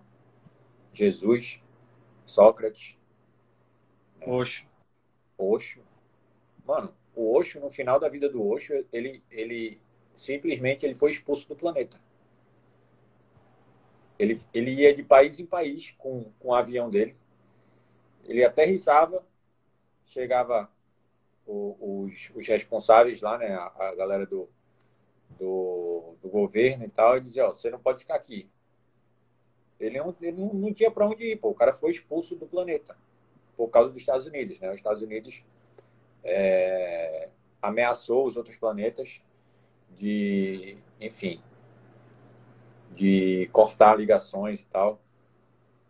Então, Osho tem um, tem um livro que é Osho, o homem mais perigoso do mundo desde Jesus. Esse, esse título é muito forte, velho. É, é, muito, é muito significativo, assim, porque você, você se você parar para analisar, peraí, o homem mais perigoso do mundo desde Jesus. Jesus foi perigoso? Foi. Se o cara foi crucificado, né? Se o cara foi perseguido, o cara foi perigoso. Mas perigoso para quem? A quem que ele estava ameaçando? Né? A mesma coisa o Osho. Osho estava ameaçando quem? Sócrates ameaçou quem? Né? Então, eu tenho pessoas que foram duramente perseguidas como referências. Eu não vou dizer ídolos, porque né, tudo é um, eu não, eu não tenho essa de ídolos, mas são referências, são, são, são pessoas que eu olho e eu digo, pô, se eu morrer fazendo isso, eu vou morrer feliz. Sabe? Se eu morrer sendo íntegro, que é o que eu sinto que Jesus foi, que Osho foi, que Sócrates foi, é integridade. Se eu morrer sendo íntegro, para mim, vai ser tranquilo de qualquer forma. Agora, se eu viver uma vida confortável, né, sem nenhum sem nenhuma sem nenhum problema, sem nenhuma dificuldade, mas não sendo verdadeiro comigo mesmo, isso para mim não vale. Eu posso posso viver até os 90, 95, 100 anos. Eu, eu não vou ter na minha visão, na minha interpretação, eu não vou ter feito valer a pena o presente está existente. Lulu, é, Manuela fez uma pergunta aqui, né? É, Alô, Manu, tudo bom contigo? Conheço Manuela. Como controlar a raiva num momento como esse? Como esse qual, mano? Assim, que o país vive, da política, enfim, da polaridade. É, quer falar e eu complemento? O que é que eu falo e você complementa? O que é que vem na sua. Então, eu posso, eu posso falar um pouco e depois tu, tu complementa. Do caos na nossa cabeça, ela falou. Então, primeiramente, entender a raiz da palavra controle. Controle vem de manipulação. Certo? Controle... Deixa eu só reduzir a luz. Vai falando, Luana. Só reduzir a luz aqui. Pode falar. Tá? Controle vem de uma certa manipulação. Você quer manipular as coisas para que as coisas sejam de acordo com o que você deseja. E o controle, ele está diretamente associado ao ego. Tá? Todo controle, ele é egóico. Quando eu digo egóico, não quer dizer negativo, não quer dizer feio, não quer dizer errado. Não. O ego é uma característica do ser humano. Né? É, até um certo ponto.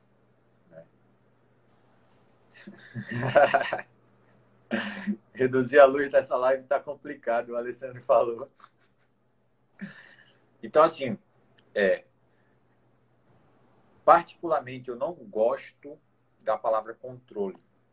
Não é uma aversão, é que eu não é, é que eu não sinto que o controle faz aquilo que as pessoas acham que faz, tá? Tudo que você quer controlar, você está sendo refém daquilo que você quer controlar, tá? Por quê? Se você é maior que aquilo, se você é consciência, se você é Deus, tá? E aí alguns podem discordar ou não, mas enfim, eu acredito que eu sou Deus. Eu sinto que eu sou Deus, Deus, é, e Deus está em mim. Se eu sou aquilo que tudo é, aquilo que está acima de tudo, né? Quando eu digo acima, não é não é de uma forma egóica de superioridade, é, é aquilo que está além de tudo. Eu não preciso controlar nada. Porque a ideia de que eu tenho que controlar aquilo dá poder ao que eu tenho que controlar. Então, primeiramente, na própria controle é pergunta. É fé, né, Oi? Querer controle é falta de fé. Sim. Na própria pergunta reside a resposta. Como eu posso controlar a raiva? A raiva já é uma consequência do controle tenta tirar a necessidade de controlar a raiva e ver se a raiva sobrevive. Tá?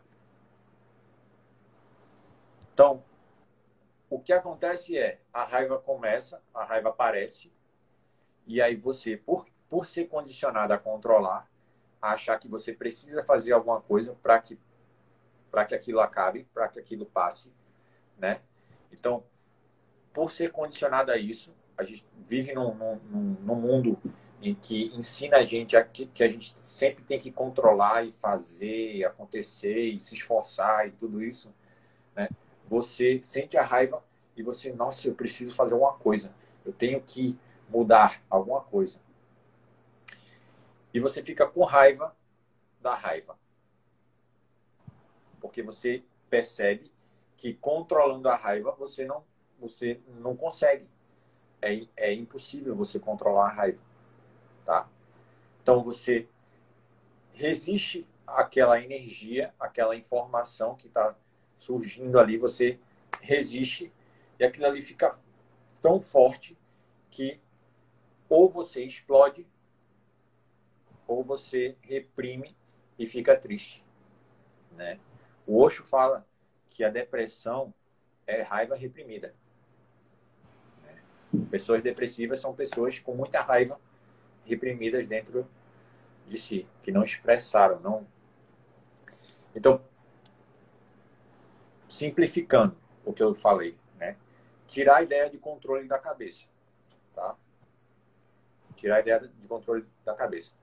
Quando você tira a ideia de controle da cabeça, a raiva vai surgir, você vai olhar para a raiva, tá?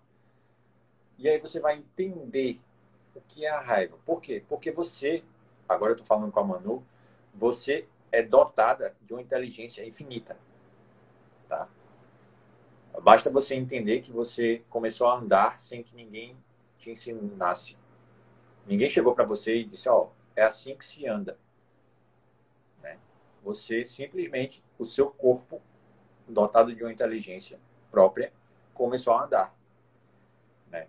Então todo mundo é dotado de uma inteligência infinita, possui uma inteligência infinita.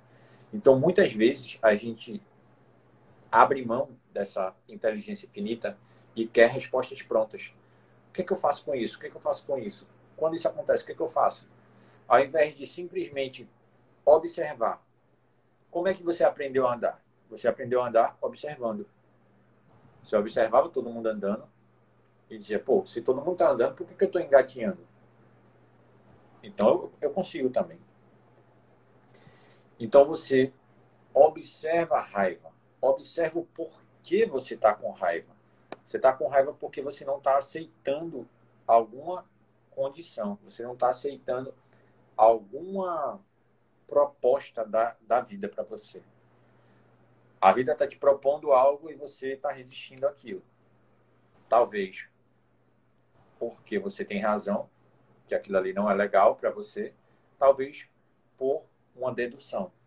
Talvez você deduziu que aquilo ali não era legal, você projetou alguma coisa. E se você simplesmente parar e analisar as coisas como são, você talvez, talvez, pode mudar a sua visão sobre aquilo. Então, eu parto do princípio que tudo que você entende, você transcende. Né? Tipo assim, eu posso te dar mil e um métodos para você transcender a raiva. Se você não entender a raiva, você não vai transcender ela. Concorda, Tiago? Sim. É, total. E assim, Luana, a, as emoções, quando é, é legal a gente separar. Separar assim, corpo emocional do corpo. A gente tem um corpo físico, tem um corpo energético. Mas não quero. Esquece o corpo energético nesse momento. Tem um corpo físico, tem um corpo emocional e tem um corpo mental. Certo? Imagina como se fosse três esferas. E uma esfera vai impactar na outra. Se surge uma emoção, ela surge proveniente da tua mente, do teu corpo mental. Se surge essa emoção através de um pensamento no corpo mental, vai para uma emoção no corpo astral, o corpo emocional. Isso vai impactar no teu corpo energético, vai impactar no teu corpo físico. Mas perceba que a raiz de tudo está na mente. Não surge do nada. Nenhuma emoção vai surgir de nada, do nada. E se você olhar a nossa emoção é como se fosse um, um, um grande computador que, que nos garante, se você olhar cruelmente para a emoção em si, é uma ferramenta de sobrevivência. Que faz com que você sobreviva em ocasiões de perigo ou que você, de repente, até sinta prazeres, né? Libere dopamina. Né? O, que é, o que é esse sentimento de prazer que, que o teu corpo emocional sente? nada mais é que um, um monte de, de, de, uh, de sinapses que são geradas entre os teus neurônios que impactam numa, numa liberação química de hormônio. E você se sente, quando libera dopamina, você fala: opa, estou sentindo prazer. Ou quando libera cortisol, eu estou sentindo estresse. Então você vê como está tudo interligado, como as emoções elas impactam. Mas o que é que faz com que essas sinapses aconteçam? Essas sinapses nervosas aconteçam. É a tua forma que você enxerga a vida. Ou seja, tudo está nascendo na mente. Tudo está sendo criado pela mente. Uma situação que em mim, é, para mim, pode ser neutra, para a Luênia pode trazer felicidade para ele. E para outra pessoa pode trazer raiva. A chuva em si é neutra. Mas se eu planejar uma viagem para Noronha, e eu só tinha dois dias. E eu investi muito dinheiro para estar tá ali. E era uma lua de mel. Para mim vai ser um desastre, porque eu me planejei dois anos. Às vezes a pessoa tem um orçamento bem apertado. Pra... Vai ser um desastre, ela vai ficar muito triste. Mas para quem mora no sertão, a chuva foi excelente, porque eles estão acostumados com a seca. Então você vai ver que a chuva em si é neutra. Mas a perspectiva que cada um está olhando é muito é, relativa. Então, quando você olha para o teu sistema emocional, você pode olhar para onde está nascendo essa emoção. De onde surgiu essa emoção? Porque a gente tem que ter um nível de curiosidade para olhar para ela. E a falsa espiritualidade, né? A, a, eu, eu considero isso uma espiritualidade tóxica. Fala que a gente tem que estar tá bem o tempo todo. Pode chegar a um nível que você tem um mínimo de. Você vai ter um, muita equanimidade natural, equanimidade natural. Você não está muito entre o ódio e o amor. Você não está você não está entre o aquele excesso de paixão e o ódio. Você não está entre aquela e nem naquele excesso de agitação. Você está no caminho do meio natural que você seguiu por ter despertado a consciência. Então, dificilmente você vai estar tá muito triste, dificilmente você também vai estar tá pulando feito uma gazela. Mas você está bem, você está no caminho do meio, porque é uma consequência natural. Mas nesse processo, você tem que escutar suas emoções. O que é que ela está te contando? Porque ela está falando algo, ela não surgiu do nada.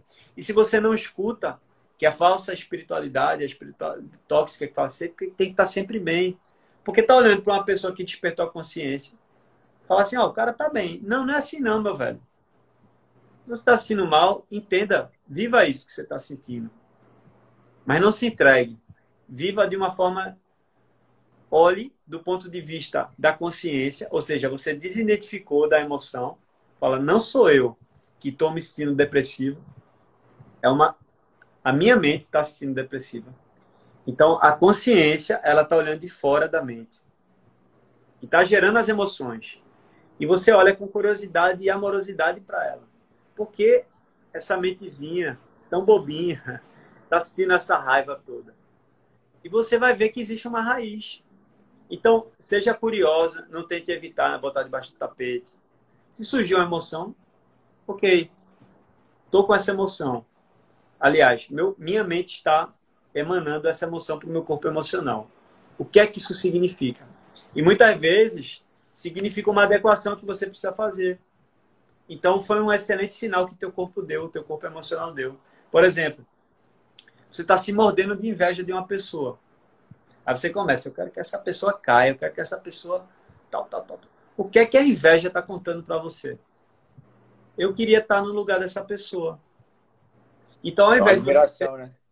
É uma admiração. Ao invés de você querer que a pessoa caia, o que, que você pode fazer assim? Meu irmão, que massa, velho. Que essa pessoa chegou aí, e ela serviu de parâmetro para mim, porque se ela fez isso, eu posso fazer também. E eu quero que ela cresça.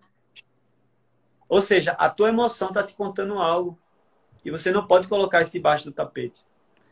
Aceita que surgiu e compreende com curiosidade o que é que ela quer te contar. Aí você olha, poxa, então eu acho que eu tenho que redirecionar minha vida. Eu vou, eu vou refletir, eu vou meditar, eu vou contemplar isso e e que bom que essa inveja surgiu, porque ela te mostrou um caminho. Aí, aí tem gente que é bitolada e fica na inveja. Aí pega desejo mal, faz macumba, magia negra. Fica, porque se você está emanando que a pessoa caia, você já está fazendo magia negra. Porque o pensamento é magia. Então, o grande ponto é se escutar, olhar com amorosidade e paciência para sua mente como se ela fosse um bebê que não soubesse se expressar claramente. E você vai ter que decifrar esse bebê que chora e não sabe se falar. Você não vai saber se é fome, se está com dor de barriga, se está com dor de dente. Você tem que olhar assim e falar: peraí, vou entender, vou sentir. Aí você sente, ah, isso aqui é fome. Aí você dá a comidinha. Mas se, ela, se o bebê está com dor de barriga você der comida, não vai funcionar. Então você tem que sentir. sensacional, mano. Sensacional. É, eu costumo dizer, mano, que nenhum sentimento é errado.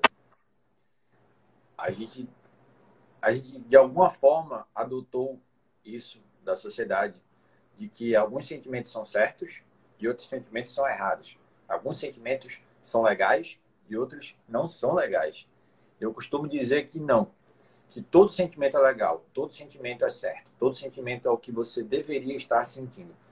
Agora, o sentimento é certo, a interpretação do sentimento pode estar errada. Como assim? Essa interpretação do sentimento pode estar equivocada. Por quê? Um, um sentimento ou uma emoção é uma informação. É ou não é? Tudo, tudo é informação. Então, quando você está em algum lugar, vamos lá, você sente uma inveja ou ciúme, tá? Você olha para aquilo não, eu não quero sentir isso, isso está errado, não, não. Como eu controlo isso, né? Você quer controlar porque você acha que está errado. Se você simplesmente permitir esse sentimento surgir, se expressar, trazer a informação é como se fosse um carteiro, saca? O carteiro chega, né? a raiva, no, no seu caso, ou o ciúme, é um carteiro que chega e te entrega uma carta. Ao invés de você pegar a carta e abrir a carta, você joga fora. Você jogando fora, você nunca vai saber qual é a informação que tem ali naquela carta. Entende? Então, mais importante é olhar para todo sentimento como uma informação. Nossa, estou apaixonado. Qual a informação que tem ali? Tá? Não estou dizendo viver de forma robótica e, nossa, tudo é informação, preciso entender o que é tudo. Não.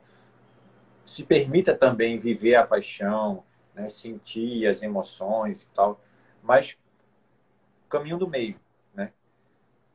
Beleza, estou me permitindo sentir tudo isso, mas o que é tudo isso, né? Por que, que essas informações estão aparecendo? Principalmente se for algo recorrente, tá? Se for algo que está vindo o tempo inteiro. Isso quer dizer o quê? Que o carteiro está o tempo todo batendo na tua porta ali, ó, te entregando a maldita da, da carta que você não quer abrir para ler. E se você simplesmente abrir a carta, ler a mensagem que tem ali, você vai rir. Porque aquilo ali vai estar tá te ajudando. Algo que você estava querendo afastar de você é aquilo que você precisava receber. E, e assim, Luana, a dor de cabeça ela vem uma, duas, dez, quinze vezes, mas ela tá te avisando um monte de coisa ali. Para de fazer isso, para. Tu não escuta, explode um tumor na cabeça. Ela tá te falando alguma coisa. É que nem você trouxe o exemplo da raiva, né, velho? A raiva tá ali o a tempo minha todo. companhia tá quebrada, ela disse. Então, família, é, vamos. Eu, eu, eu pedi para a Luena, né? trazer uma prática aqui. Eu vou fazer um fechamento assim, porque eu sinto, e Luena também, para a gente fechar o tema. É, mas a gente fazer uma prática de presença aí. Luena trazer para a gente, de estar presente e praticar meditação na vida, em tudo que a gente fizer. Trazer a ótica dele para isso. É, mas foi interessante, Luena, assim, é, falando da não dualidade e da dualidade, tá? Ah, inevitavelmente, nós, enquanto seres manifestos, estamos presentes na dualidade, né? A gente está percebendo o frio e o calor, porque isso tudo é polo, são polos, né? O norte e o sul, a direita e a esquerda. E, e são polaridades. Temos emoções, essas emoções são polarizadas. E a gente tem que ter muito cuidado com esse lance de falar assim, é tudo uma coisa só. É tudo uma coisa só. Mas se você negligenciar algumas coisas no mundo manifesto, você pode desarmonizar. Exemplo. É, por exemplo, você tem uma empresa, é natural que você goste de algumas, é, de algumas pessoas, de algumas características para contratar um profissional e outras não. Ou então um profissional que você tenha na sua empresa ou no, no, na sua equipe que tá andando. Isso não deixa de ser uma polaridade, mas você tem que aplicar a polaridade ali.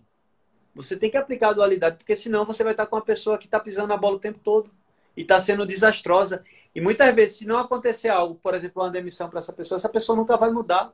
Ela precisou da demissão na vida dela. Então, a dualidade ela está presente. Você não é obrigado a ficar escutando um funk, porque você não gosta de funk, mas eu sou eu sou unidade. Aí você vai ficar o tempo todo vendo jornal, passando sangue. Não esqueça que você tem uma mente que está absorvendo 100%. Por mais que você esteja desperto ou não, você tem uma mente ela está absorvendo tudo que está vendo. Você passa duas horas vendo sangue, sangue no jornal. E você passa três horas escutando funk, falando que vai não sei o que lá e pegar não sei o que lá e, e ter. Meu irmão, você vai absorver isso. Isso não significa. Então, não é porque a você compreender o Uno que você é, vai escutar funk, você vai escutar. Se você gosta de uma música pacífica, você não precisa deixar de escutar ela e escutar qualquer coisa. Não é isso a dualidade. A gente precisa, a, a gente precisa compreender como coloca isso na prática. E a prática é o caminho do meio. Né? E você vai ter so, seus, suas convicções no mundo dual. Por exemplo, eu tenho uma empresa e na minha empresa eu não admito algum, alguns pontos. Né? Às vezes eu sou duro com os profissionais que trabalham lá. Eu tenho que ser duro. Né? Outro dia aconteceu um acidente lá. E eu, e eu tenho que ser duro com eles. Porque senão, e aí? Não tem empresa, não tem gagal para Ian, não tem. Eu vou estar preocupado com outras coisas, não vou conseguir estar aqui tranquilo. Enfim, então essa dualidade ela precisa ser aplicada no dia a dia também, sabe? Mas ao mesmo tempo, enquanto ser, eu sei que é tudo uma coisa só, eu sinto compaixão pela dor do outro, sabe? eu não, não é que eu vou viver o sofrimento do outro, mas eu sinto compaixão. Se tem alguém passando fome do meu lado, eu vou fazer o meu melhor para que essa pessoa não passe fome. Se tem uma pessoa sofrendo, se tem um cachorrinho, uma galinha, o que seja que você quer. E falando da não dualidade agora, Luena, a gente na nossa prática, eu deitei 20 minutinhos aqui, né? Então, estou aqui em cima do sofá. E eu deitei, eu falei, caramba, eu tô aqui deitado, eu tô sentindo meu corpo, eu tô sentindo o ar também. Eu tô sentindo o ar passando pelo meu pulmão. Eu comecei a viajar assim. Eu, eu abro o olho, eu vejo um monte de coisa. E tudo que eu vejo, que eu experiencio, é Deus. Eu estou escutando um cara gritando, eu estava escutando um cara falando com outro bem alto aqui na rua. Eu falei, é Deus ali também. É tudo, tudo, tudo, tudo. E o grande exercício é você compreender essa unidade de tudo, sabe? Inclusive naquilo que o teu corpo ele rejeita, naquilo que tua mente também rejeita. Ao funk, é Deus ali. Isso é, essa é a grande prática e o grande desafio da gente. Mas isso não significa que você vai, a partir de agora, andar com traficantes e que não sei o que lá, que não sei o que lá. Não significa isso. Você pode, mas né? nem tudo lhe convém. Nem tudo lhe convém. Poder pode, você pode tudo, né, irmão? É. Mas é isso, irmão. O que é que você fala aí para a gente fechar e a gente entrar na sua prática aí? Cara, depois do que você falou, não tem muita coisa, não. Eu.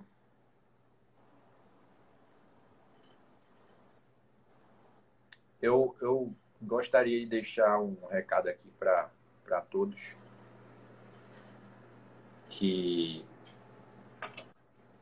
que todo sentimento,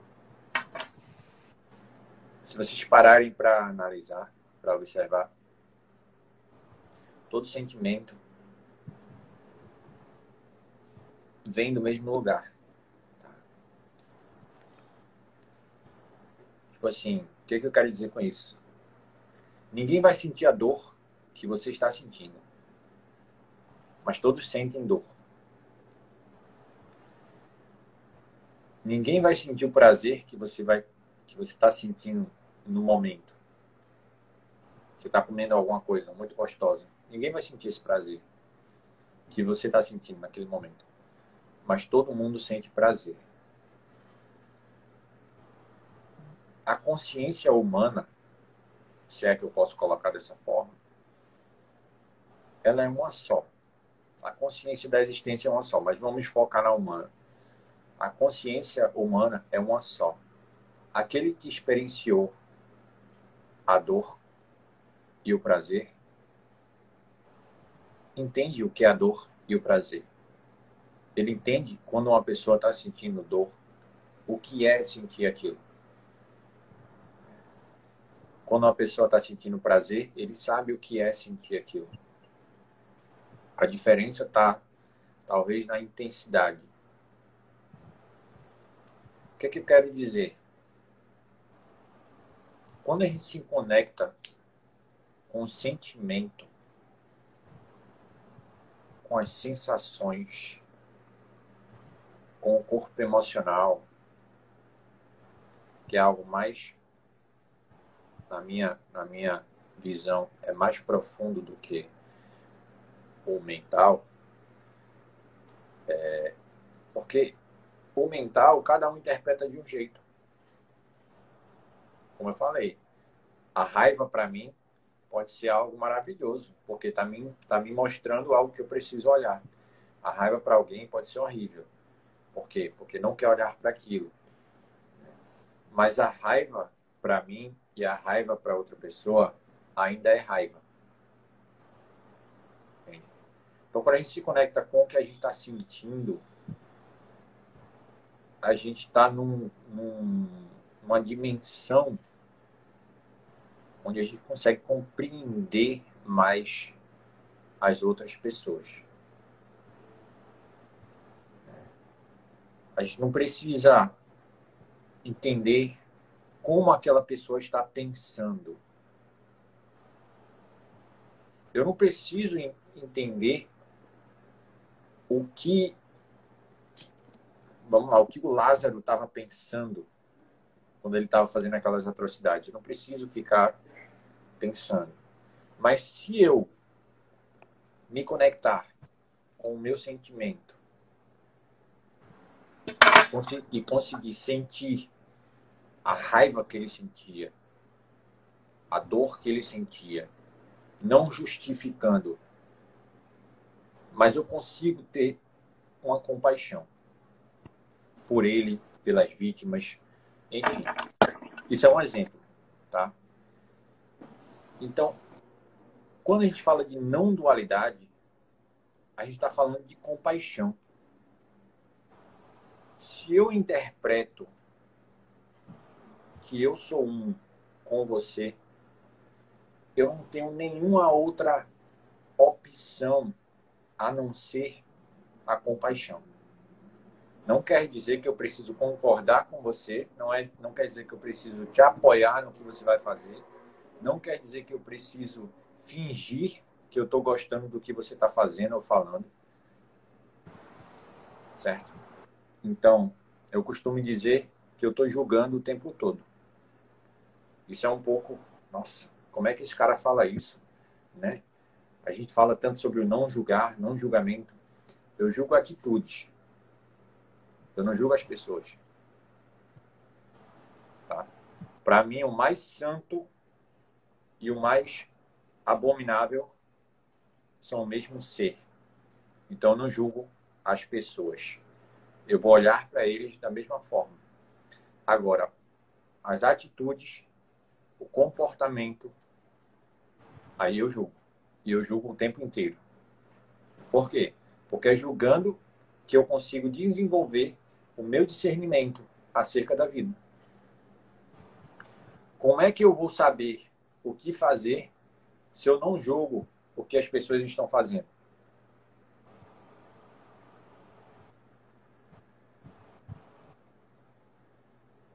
Então eu julgo sim. Agora eu julgo de uma forma correta. Na minha opinião, na minha visão. Eu julgo os atos. Eu não julgo as pessoas. Perfeito.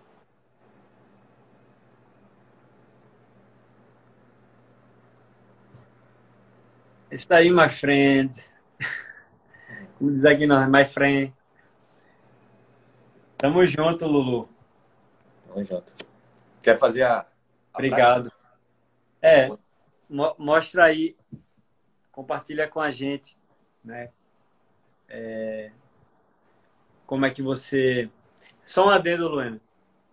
É, é importante compreender é, a emoção, né? Esse corpo emocional, ele, ele nos mostra com, muita mais, com muito mais força do que com mental.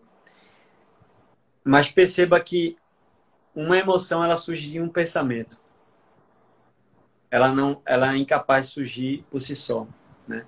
Assim como algumas é, doen grande maioria das doenças elas se manifestam antes no corpo energético, mas antes de se manifestar no corpo energético, ela se manifesta no corpo emocional.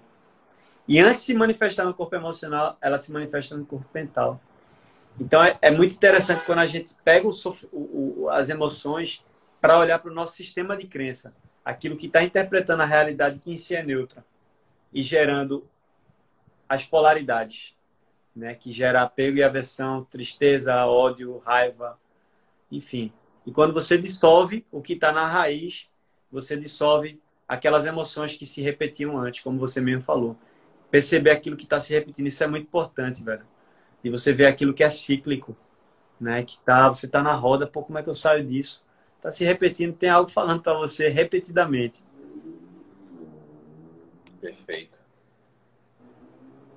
É, eu convido o Luane aí para fazer uma prática para a gente de praticar né, presença, independente do que a gente esteja fazendo, em qualquer momento. Ok. Vamos que vamos. Vamos lá, galera. Eu vou convidar vocês, eu vou pedir para que vocês fechem seus olhos. Tá? Eu vou fechar os meus aqui também. Perceba que quando você fecha seus olhos, automaticamente você não sabe mais onde você está. Ah, você pode deduzir, baseado na tua memória, né? Eu posso, através da minha memória, achar que eu estou no meu quarto, sentado na minha cadeira. Ok? Por que achar? Porque eu estou deduzindo, eu não estou eu não vendo. Não, isso não está claro para mim. A partir do momento que eu fecho os olhos, eu posso estar em qualquer lugar do mundo. Da mesma forma que quando você fecha os olhos para dormir e você sonha, você vai para todos os lugares. Você vai para outros países, você vai para outros planetas, né? Enfim. Então perceba como quando a gente fecha os olhos, a gente desliga uma boa parte do nosso senso de percepção. A percepção visual ela é responsável pela maior parte da nossa percepção acerca da vida. Então, quando você fecha os olhos, você perde isso e automaticamente os outros sentidos, os outros canais ficam mais presentes, mais aguçados.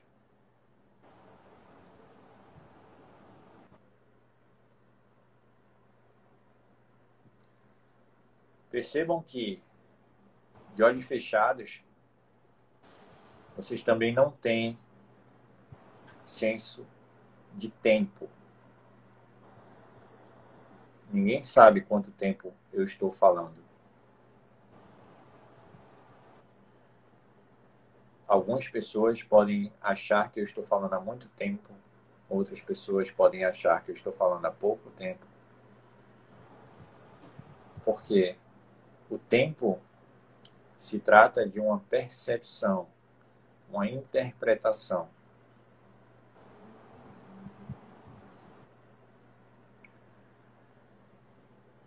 Então vamos deixar toda interpretação de lado.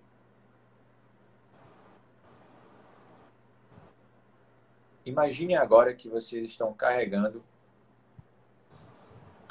uma mochila. E essa mochila, dentro dela, está toda a sua interpretação acerca de tudo. Eu vou pedir para que vocês peguem essa mochila, tirem das costas e coloquem ela de lado.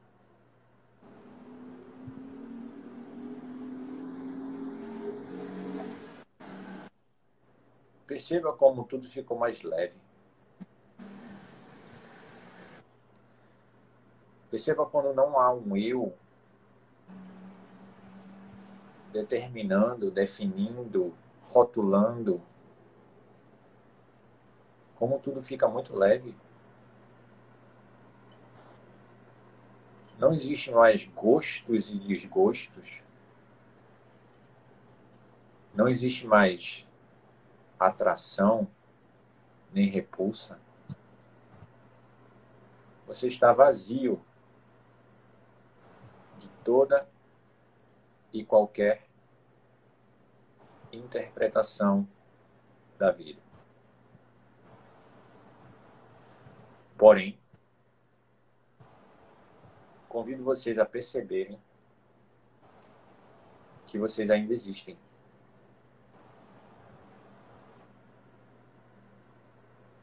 Mesmo sem ter nenhuma interpretação acerca da vida, vocês permanecem aqui e agora. Eu vou pedir para que vocês foquem nesse senso Levem atenção para isso que te traz a certeza da sua existência.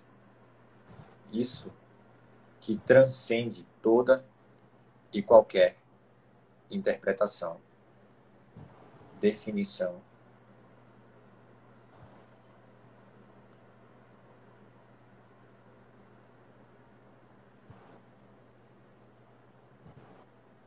Perceba como isso é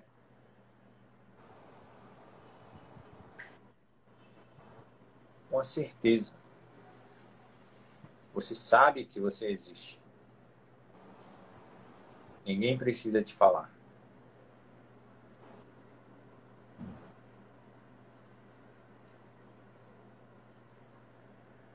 E perceba como isso é autossuficiente. Perceba como nada te falta.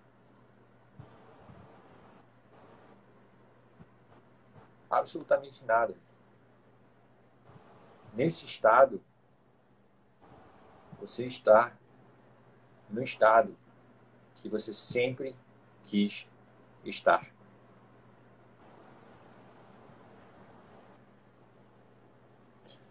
Perceba que nesse estado também não há divisão.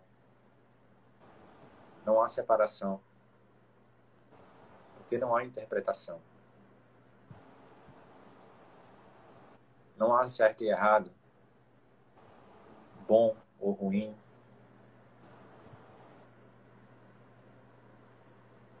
Apenas vida.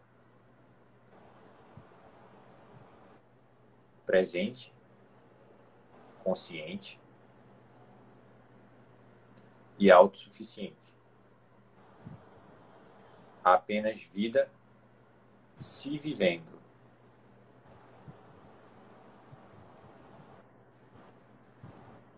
O que mais você quer? O que mais você poderia querer?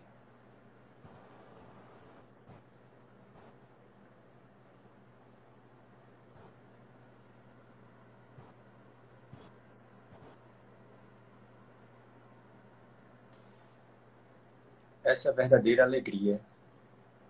Essa é a verdadeira paz.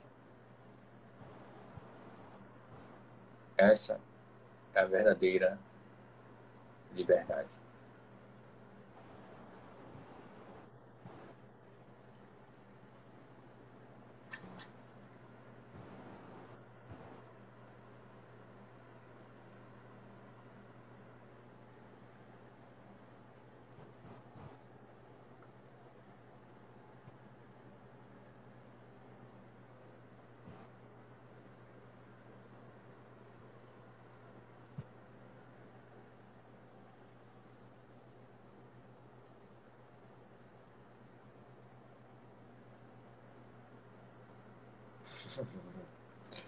Podem ir voltando.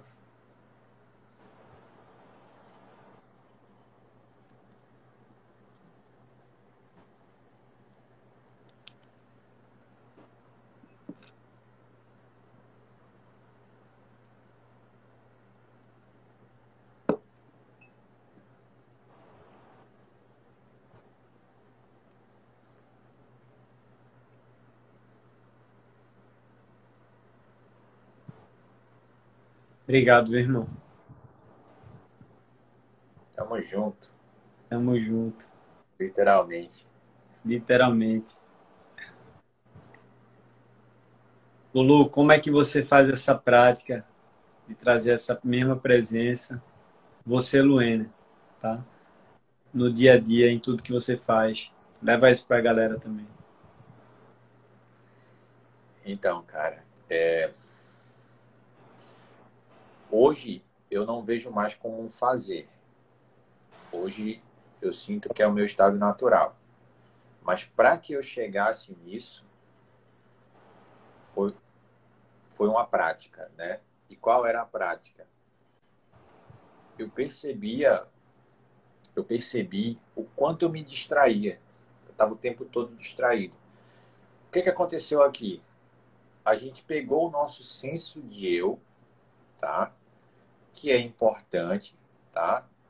Ninguém vai sair amanhã, vai sair na rua, oi, é, qual é teu nome? Eu não tenho nome, eu sou pura presença, consciência. Não, não, não dá para ser assim.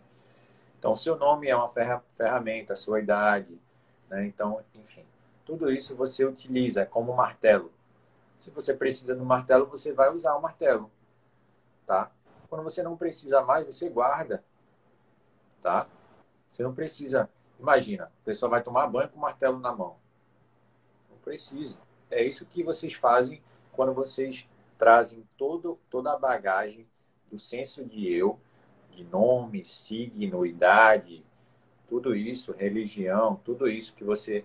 Eu sou corintiano, eu sou, sei lá, tricolor. Toda essa bagagem serve apenas para você responder algumas perguntas. E aí, tu é, tu é o quê, mano? Tu é, tu é gay, tu é hétero? Eu vou dizer, pô, velho, eu sou hétero, certo? Mas isso não, não define o que eu sou. O que eu sou não é hétero, não é homo, não é nada. Então, é, eu vou utilizar para responder perguntas. Mas quando eu não estiver precisando disso, eu largo. Tá? É, esse exercício que a gente fez, né, botou todos os as ideias que a gente tem da gente, né, todas as, as nossas características, é, informações pessoais, a gente botou numa, numa mochila e deixou de lado. Tá? Então, isso quer dizer que isso não é fixo. Isso não é a gente, não está grudado na gente. Isso quer dizer que isso é totalmente removível. Você pode remover, colocar de lado e uhul, tô livre, uhul. beleza? Então, no começo foi necessário fazer isso, tá? Separar o que eu achava que era, botar de lado e voltar para o meu eu real, para minha presença, perceber que tudo, todas as historinhas que minha mente conta o dia inteiro é fundamentalmente mentira, tá? Então, ah, eu sou Luena, eu sou hétero, eu sou, tenho 33 anos, eu tenho é, um filho, eu tenho todas essas histórias que a minha mente me contava o tempo inteiro. Isso era coisas que eu não precisava lidar o dia inteiro com isso. Então eu botava de lado, eu ficava na minha presença, eu ficava no meu corpo. Eu trazia sempre a minha atenção para mim, né? E aí, com a prática, com o tempo,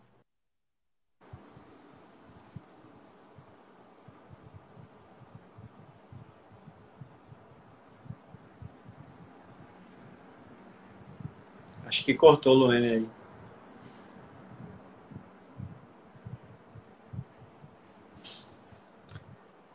Eu estou aparecendo para vocês ou, foi só com o Luene que me dá uma resposta, pessoal? É como se Luene tivesse congelado a tela.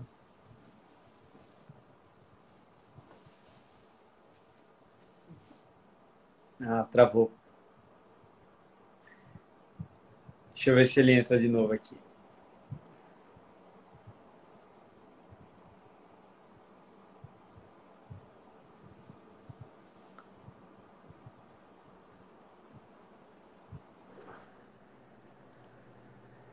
Voltou? Pronto. Então, assim. É... Foi abduzido, Orlando. O pessoal disse que tu foi abduzido aí. É verdade ou não? Não sei. Pode, pode ser. Tudo é possível. Então, é, trazer essa trazer a nossa atenção para o nosso corpo, para nosso para nossa presença o tempo inteiro, perceber o quanto o quanto a mente mente constantemente. Entende? Se você souber que a mente mente constantemente, você vai deixá-la um pouquinho de lado e ficar mais tranquilo, mais na presença e beleza. É como se fosse um, uma vizinha que fica fofocando o tempo inteiro. Certo? Pô, tu vai fazer o quê? Tu vai ignorar a vizinha, velho. Deixa ela falando, deixa ela falando e volta a tua atenção para a presença, para o coração, né? Uma das práticas que é, me ajudou bastante, que para mim foi um divisor de águas, foi descansar a atenção no coração. Né? Que eu aprendi com Ramana Maharshi, que segundo Ramana, o coração é a fonte do, da existência. Né? Tipo assim, se você tem uma fonte de onde a existência é, é o primeiro órgão. Pronto. Então é o coração. Então você leva a sua atenção, você traz a sua atenção, na verdade, para o peito, para o coração e descansa lá. Descansa. Você vai imediatamente sentir uma paz, como se fosse, como se você estivesse em casa. Você vai sentir, pô, aqui eu estou em casa. No coração eu estou em casa. Então, se você está em casa, fique em casa, descansa, né? Exato, lindo, irmão. É, e hoje, quando fala assim, atenção plena, né, mindfulness e tal, é muito conectado aos sentidos, né? Então, esteja fazendo o que você está fazendo. E isso é importante para começar, mas ainda assim é superficial. Mas, ao mesmo tempo, é importante fazer porque você está experienciando a vida, né? Então, quando você está o tempo todo na mente, não está experienciando aquilo que teus sentidos estão tocando no momento, você está fora dali. Né? Você pode estar no paraíso, melhor, maior pôr do sol na sua frente, mas sua mente está pensando nos problemas do amanhã ou do ontem, já era, você está ali. No entanto, a prática mais profunda que tem é realmente essa de descansar na fonte da atenção. E essa fonte ela pode estar fora ou pode estar no coração também. Eu acho massa também. Tanto fora, você está descansado fora de você, no céu, mas também no coração. São duas práticas. Tem gente que, que recomenda aqui, né? Eu vi uma vez. Estão perguntando aqui, Tiago, de onde eu sou. Eu atualmente eu, eu moro em Olinda, certo? Pernambuco. Mas eu tô indo agora final de setembro, eu tô indo passar um tempo em Joinville. Aí vou fazer uns atendimentos lá também, quem quiser. quem for de Santa Catarina, Rio Grande do Sul aí, contata Lulu. Ele, ele pediu para ser chamado Lulu agora, pessoal. Mandou um áudio para mim, para não chamar ele. Pode me chamar do que quiser, rapaz. Obrigado, viu, velho? Tamo é junto. Eu que agradeço aí pela oportunidade. Família, boa noite a todos. Essa live durou aí mais de uma, mais duas horas, duas horas e 15 minutos. Acho que bateu o recorde da outra, não? Bateu, bateu, bateu. A outra foi quase duas horas. Então é isso, meu irmão. Tamo junto. Tamo junto. Valeu, valeu. Também te amo, velho.